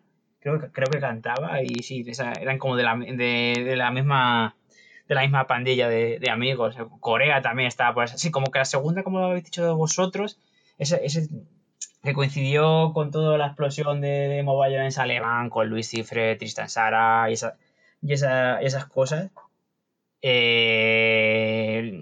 2000, 2003, 2004 hasta 2007, 2008, o sea, como, como fue el boom, por así decirlo. Las cosas más representativas. Sí, luego sería, sería la tercera, como yo digo, que iría desde 2008, 2009 hasta el 2013 o así, es cuando ya eh, sale primero descubriendo a Mr. May en Madrid, están también los Mojang más en, en mi sangre, eh, hablando de sangre, Trono de Sangre, que este empezó con el cantante de Gone With The Pain, eh, Viva Belgrado también de esa época, La Letra Pequeña, que es como una, especie de His Hero Is Gone, con gente, que era con gente de Costa Curta y Ulises Lima, que también era una banda de por ahí de, de 2009, 2010, 2011, de, de, emo, que más, también desde esa época, o sea, yo creo que como que la generación anterior con Gone With The Pain, o y tal, era como la explosión, pero un poco a nivel underground. Y como que terminó de, explotar ahí a, nivel de número de, bandas de este rollo. De Sidia, que el guitarrista y el bajista de Silencio de Silencio son de Sidia, que, eh, hay de un Sidia ahí en Sudamérica, pero aquí, aquí también había otro, que hacían rollo como Emo Cruz y, y, y Envy. Y ya después, sí, también Nostalgia del Absoluto, que son Miguel, Miguel y Juan de Silencio era Silencio, que también hacían como un, un Scream o Violence ahí como un poco con noise. Témpano, que son gente, son gente que era amiga de, de, Osoluna, que Osoluna también ha tenido bandas ya mucho antes, también a finales de los 90. Así que hay, hay un montón de bandas. al final hay un montón de bandas, aunque sean los, los 15 o 20 personas de siempre, pero había un montón de bandas sobre el 2008 a 2012, hubo un montón de bandas. Luego ya a lo mejor eh, cuarta, generación ahí, eh, Eros, Plasma, Sacre, también con eso también estaba, ¿quién, salió más por ahí? Eh, en esa época salió ya eso, Eros Plasma Sacre y un poquito más tarde el Infora Pupu, que tal era de Salamanca, y el Colífora, o sea, es que hay, un montón, o sea, eh, si me pongo aquí, estamos aquí un, buen rato. Estoy, estoy mirando más aquí porque tenía como, tenía como un thread que hice hace años. De hecho, de hecho estoy mirando un thread de 2012 que iba hasta, o sea, 2012, eh, que ese 2000, estas de 2012. Y ya estoy, ya tirando de memoria ya, después sí, como, cuarta, generación, a, 2000, a partir de 2014 ya estaba Boneflower, Ailter, eh, Una mano al cuello estaba, eh, Osoluna, que están pues como principios de 2010, mediados de, 2000, de, esa, de, esa, de esa época. Y ya cada vez, queda, cada vez quedan menos, porque lo que yo llamo mobile eh, Screamo de, quinta generación, que sea, por ejemplo, desde de hace dos años y tal, en activo, que quedarían eh, Boneflower y Altair en Madrid, eh, eh, dos, dos, bandas en Málaga que se llaman Tarar y lo que llamo Wiwi, no me acuerdo cómo es, es un acrónimo de Wuhul no sé qué, que son gente de Al Trauma, que también es una banda de, de Screamo Emo Violence de, de 2014 o así. Eh, Tropical Island, que son de, de Cataluña. Eh, nosotros en Madrid con I Have Feelings. Dre Affin, que es la siguiente banda Osoluna. Y que Dre Affin sería de 2015, 2017 y para de contar, seguro que hay más, pero no está, no está muy activo, o sea, sí que, sí que se pueden contar con los dedos de las dos manos y te sobra lo que, por lo menos lo que yo sé hasta ahora que esté en activo o más o menos en, España, pero sí, o sea, que podemos llevar 20, 20 años con bandas de, de hardcore pun emocional, como yo digo. Claro, eh, yo recuerdo que después que se, eh, y no sé si me equivoco, pero después de que Corea se disolvió, eh, intentaron hacer otra banda, ¿no? Que se llamaba Ciudad del Cabo, ¿puede ser? No, pero Ciudad, ah, claro, sí, Ciudad del Cabo no la he metido porque era más, eh, más emo, pero sí, eh, Ciudad del Cabo son gente de Costa Curta, canta un guitarra de Nochardo, y no sé quién, no me acuerdo quién toca la batería, pero sí, sí, que Ciudad del Cabo que tiene un split con los mexicanos Terat, sí, quizás por ahí es conocida por eso. Sí, sí, sí. Em, y, qué bueno que mencionas a, a, a Afen y a Viva Belgrado, porque de hecho, eh, dentro de, la percepción que nosotros tenemos, bueno, yo hablo particularmente, para mí son como las dos puntas de lanza actual del screamo español, ¿no? Porque Dre Afen, bueno, es una banda bastante productiva. Eh, han, tocado en, en festivales eh, de, de screamo bastante conocidos. Bio Belgrado me parece que han hecho tour hasta en, en Japón. Eh, han venido a, Sudamérica, bueno, han llegado a, Centroamérica también. Entonces, em, yo siento que como que estas bandas son las que están llevando por ahora el mayor peso de, del escrimo español. ¿Tú tienes relación con ellos o los conoces o has, este, has llegado a platicar con ellos en algún momento? Sí, sí que los conozco. sobre todo últimamente sí que estaba hablando mucho con, con Cándido de Iba Belgrado y tal por, por, el Facebook, sobre todo por, por memes y mierdas de esas, que de Iba Belgrado han salido últimamente memes por el último disco y tal. Claro. Y, hemos hablado ahí. Y Dre Jaffen sí, sí, son, muy conocidos, pero no te, creas, no te creas que están como un poco apagados, no tocan, no tocan tanto, no sé si quieren grabar algo. Sé que se sacaron el disco este y el... O, el, o fue un... Sé que le explico fue que le explico un cama de regalen y no sé si sacaron el EP ellos solo. Pero el caso es que lo, pegaron muy fuerte, pero no están nada, nada, activos, ¿eh? O sea, Roy y Elsa, que son las mismas personas de Oso Luna, y llevan haciendo bandas de esto literalmente casi 20 años. Pero sí, son el Dreyafen como que son muy conocidos ahora, ¿no? O sea, se puede decir, 10 bandas de escrimo de España, si sale como acaba, acaba de pasar eh, pero no están, muy, no están muy activos. Yo creo que están activos. Debería preguntarle porque hace mucho que no hablo ni con, ni con el ni con Elsa, pero que es eso no están tan activos, o sea, es en plan de sacaron lo de coma regalia y no se ha vuelto a saber, no sé si será por la pandemia, pero yo creo que estaban de antes, tampoco estaban, estaban muy activos en, el tema. Y Viva Belgrado, pues bueno, ha pegado un subidón en plan de con el último disco, porque es en plan y han tocado antes del último disco y habían tocado salas grandes y tal, y ellos mismos decían que lo que quería era seguir tocando en sitios ocupas y tal, pero también ve, tocar en sitios grandes. De hecho, llegaron a tocar el Primavera Sound. Y básicamente, básicamente eso. O sea, sí que son como de los más conocidos. Y Viva Belgrado y Dre Pero ya te digo, Viva Belgrado es sí, porque han tocado mucho, han tocado hasta desesperación. Pero Dre Jaffen es, ha sido, o sea, no, no quiero no es menospreciarlo ni nada por eso, pero no toca por aquí, no tocan, no tocan mucho desde hace, hace, rato y son conocidos, y son conocidos, o sea, lo que sacaron como regalia pegó bastante fuerte y son muy conocidos por eso. Sí, sí. Y bueno, a través de la cuenta de Instagram que tienes, este, arroba vinilviolence subguión, compartes imágenes de tu colección de vinilos, CDs, eh, cassettes de bandas Screamo. ¿Qué ventajas y desventajas debes a coleccionar música en formato físico? ¿Y cuál sería la desventaja o ventaja de la distribución de música en formato digital como Spotify o MP3? A ver, o sea, ventajas como tal tienen las dos, ¿no? Ventajas en plan de digital es que va mucho más rápido y, la, y la física es que te cuesta dinero producirlo y comprarlo, pero yo creo que no, no creo que tienen que estar reñidos, ¿no? O sea, al final son dos formas que se pueden, que se, que, que pueden convivir y de hecho, para, si quieres eh, distribuirlo tienes que hacer las, eh, básicamente creo que tienes que hacer las dos cosas, ¿no? Porque al menos en este rollo eh, el, fetichismo del coleccionismo es muy, es muy alto y la gente demanda que saques tus cosas en, en físico, ya sea en vinilo o en casete. CD ya no tanto, pero sí, para coleccionar vinilos, y casetes sí, se, siguen estando vivos. De hecho, ni ya, ya digo este rollo, sí que es verdad. Que yo creo que cada vez más artistas mainstream eh, son más conscientes de que están sacando vinilos, o sea, de, ellos, o sea, vinilos de Drake, vinilos de, cualquier, de cualquier cosa, de Lady Gaga.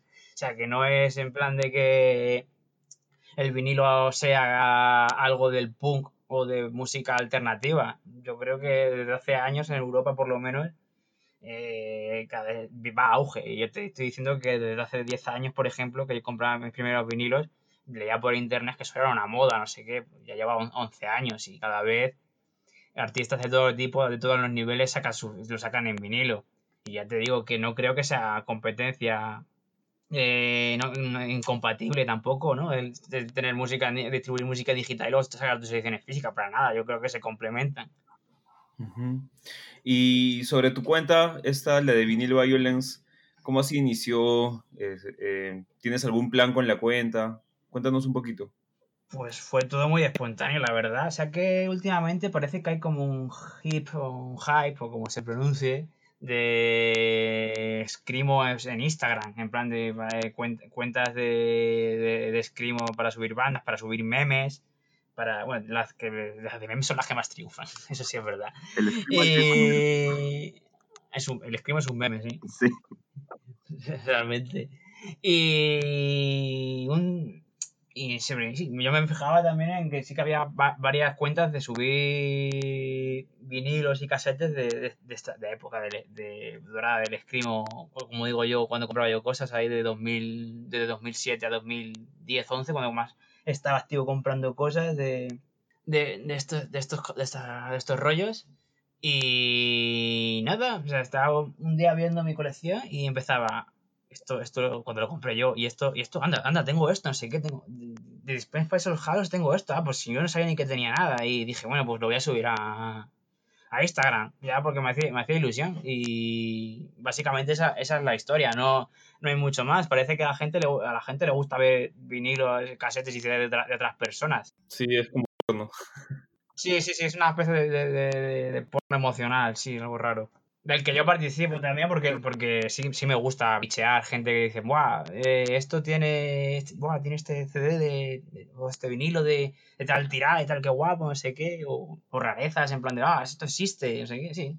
A partir de que parecía que de hace, de no mucho, un año, año y pico, lo que es el Screamo como en, multi, en medios multimedia, lo que es en Instagram y sobre todo en, en, los grupos de, en grupos de Facebook de Escrimo, que es por lo único que utilizo el Facebook, porque todavía existen y viven activamente grupos de Escrimo y en Facebook, los grupos de Escrimo de compartir música, me refiero.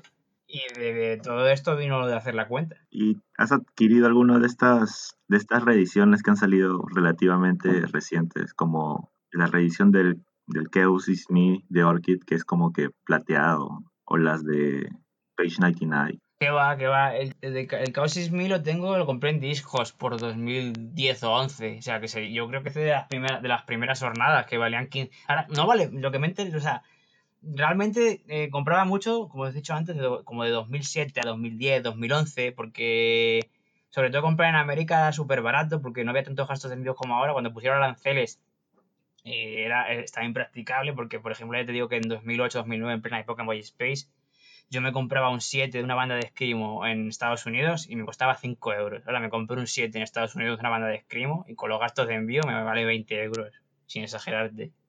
Bueno, acá pasa lo mismo, ¿eh?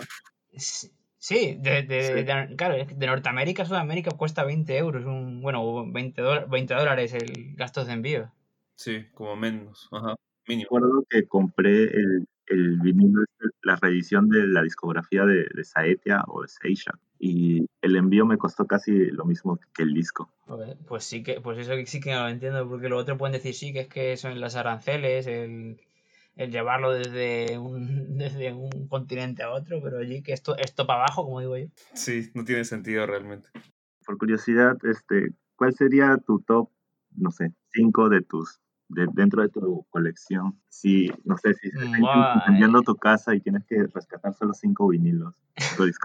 Uf, no sé, no, me lo, no lo he pensado. A ver, seguro que el, el, School Split de Jeremy Stream y Orchid, seguro. O sea, ese, ese le tengo, además tengo la edición esta que brilla en la oscuridad. Que al principio no. Sí, está, está el rojo y el negro, que son como los más cotizados. El rojo es el más cotizado, el y luego hay una edición que brilla en la oscuridad, que es como la más barata, y es como, pero si para mí, o sea, para mí es la más bolona, en plan, está, está equivocado el mundo, no puede ser, este, esta debe ser la más valorada. Y qué más, yo qué sé, que. Porque luego el Chaos is Me y el. Y el Dance Tonight Revolution Tomorrow los tengo de, sí, de las primeras ediciones, pero no me, no me costaron mucho y tampoco cuestan mucho. Y que eso, pues, quizás venga, esos, tres de Orchid los lo salvo. Y luego yo que sé que puedo salvar por ahí. Quizás el Descent de Match, el 12, el que sacaron, sería el cuarto. Y yo que sé, mira, tengo un especial aprecio al principio por la banda de Torucada. Que tenía una, una canción de Kiss Me First Soul de Computer Screen que me flipaba. O sea, pero que estaba súper obsesionado pues entonces con esa canción.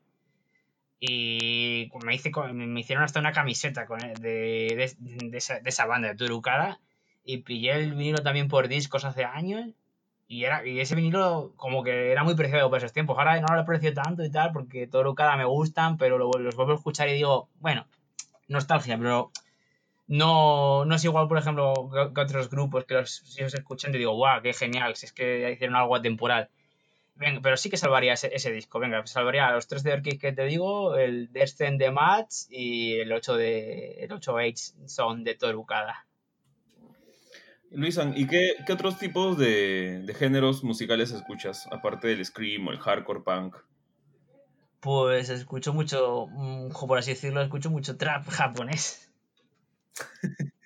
Sí, sí, o sea, trap japonés, sí, o sea, escucho trap en general, emo, trap y tal, o sea, desde, 2014-2013 que vino esta, movida. De hecho, tengo un proyectito con, con Juan, con el batería de, de I Feeling, que él hace los beats y yo intento cantar. A veces me ha gritado, a veces porque de hecho, dentro de todo ese género, dentro de ese género hay muchos subgéneros en el cloud rap.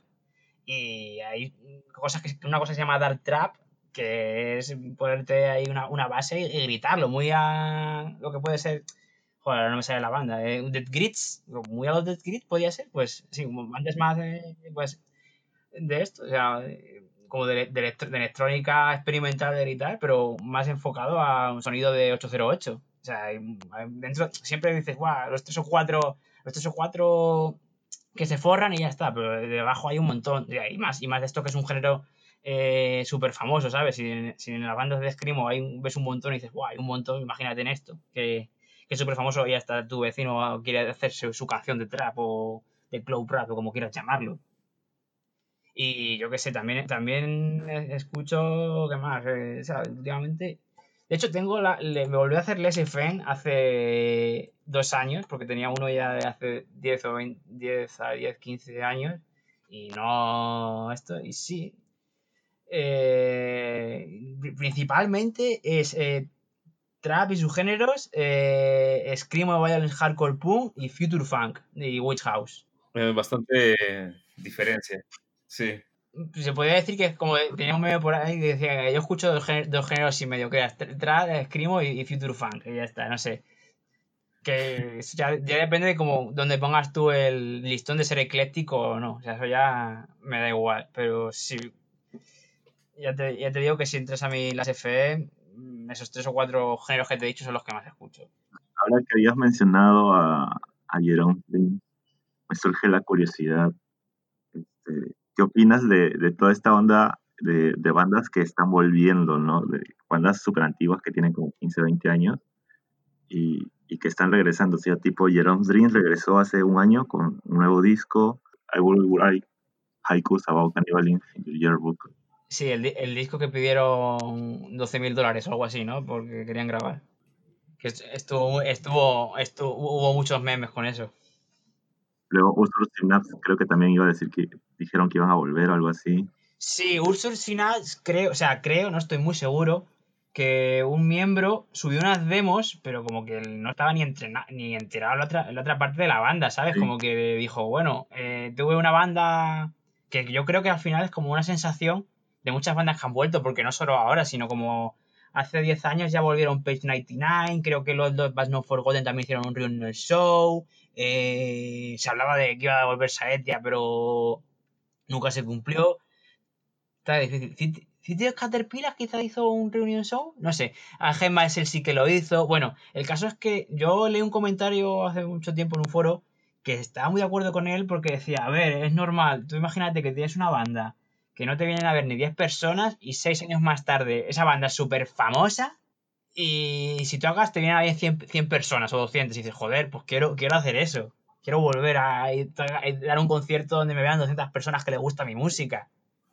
¿Sabes? Y era en plan hay que esperar 10 años más. sí, hay que esperar 10 años más, sí.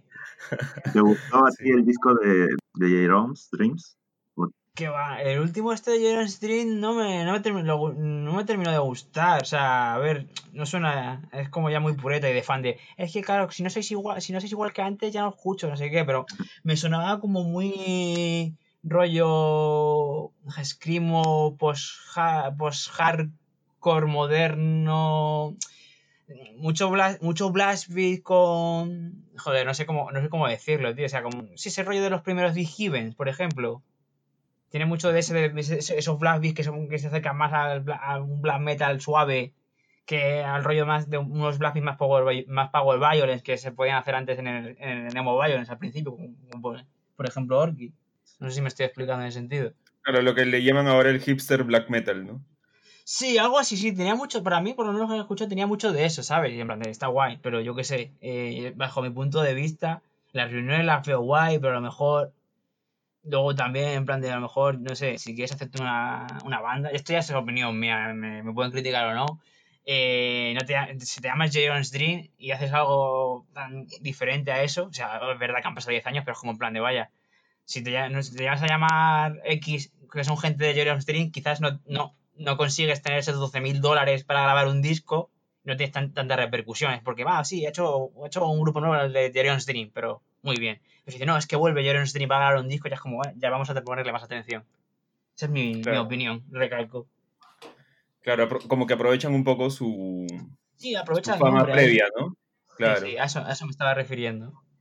Claro, que es lo que te he dicho antes. Han pasado 10 años y obviamente vamos a tocar igual, pero es en plan de, bueno, pues hazte otra banda que se llame esto. Pero eso ya. Jerome Dream 2, ¿no?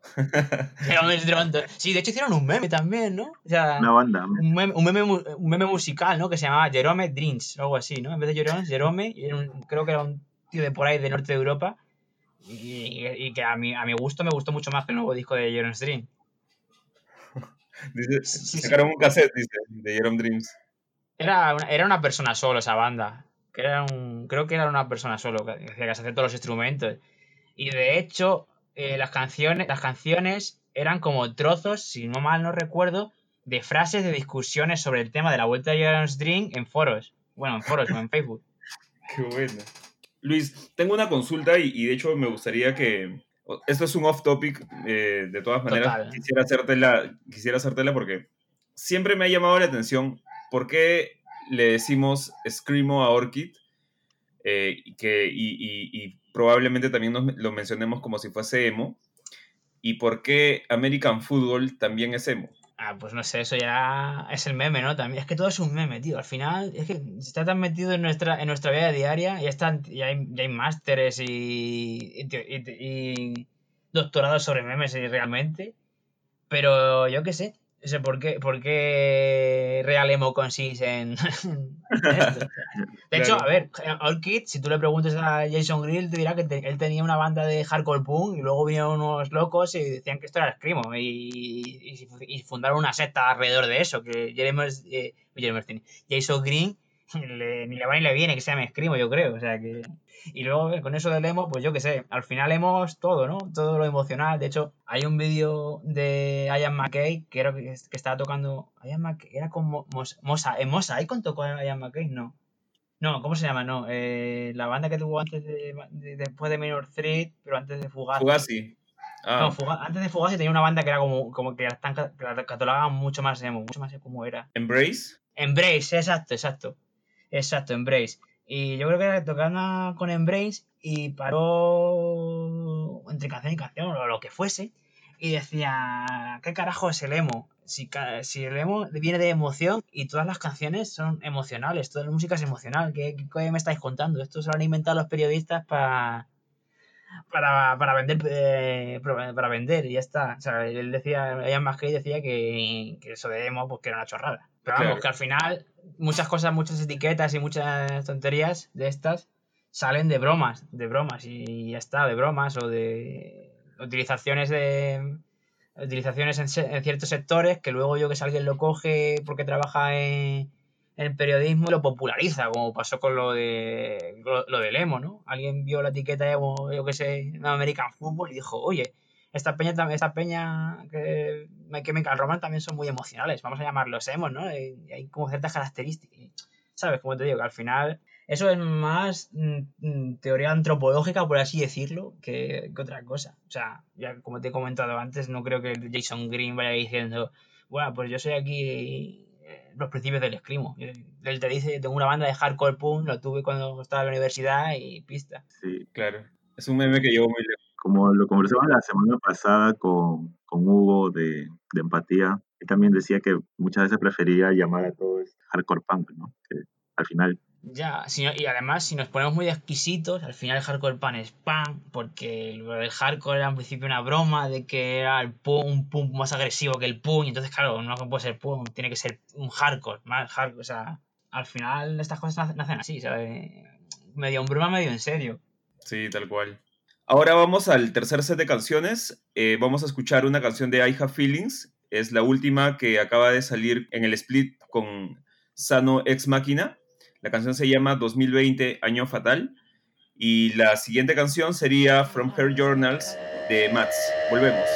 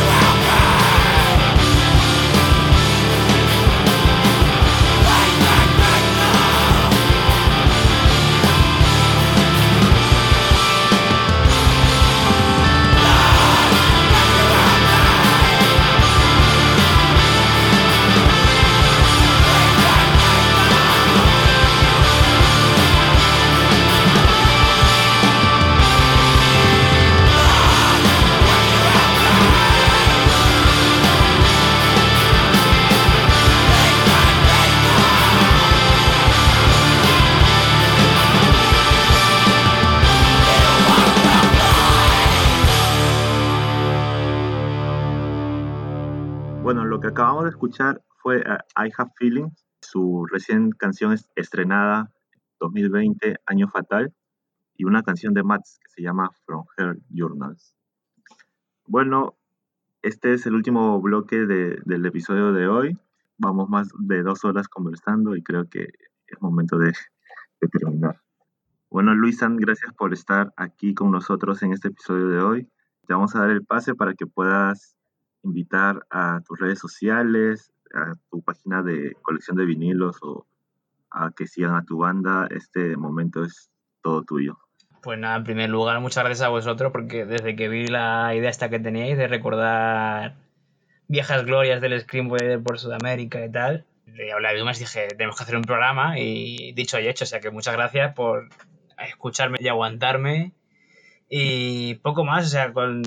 sí que quería dar un, un anuncio en plan de que si hacéis Scream o Violence dentro de lo que es el Estado español, que me escribáis al, al Instagram este de, vinilos, que supongo que lo pondréis en, en, las, en las, publicaciones, que es vinil violence barra, barra baja.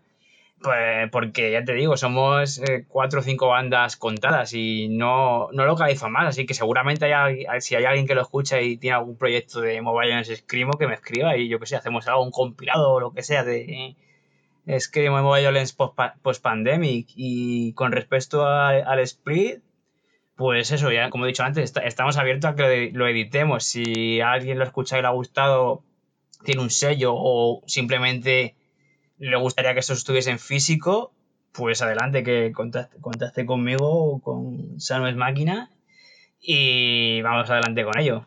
Excelente. Bueno, muchas gracias Luis nuevamente por haber participado en el séptimo episodio de Podcast.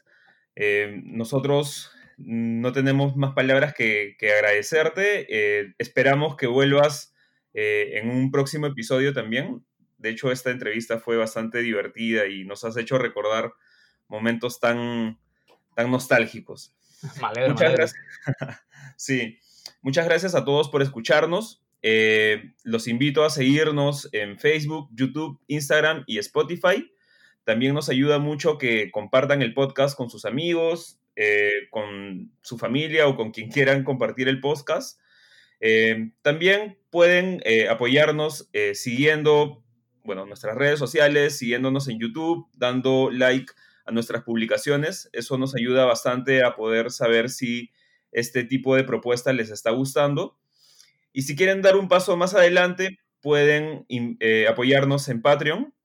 Nos encontramos como patreon.com slash mcdla. Y nada, muchas gracias a todos por escucharnos. Nos escuchamos en el octavo episodio de podcast. Chao.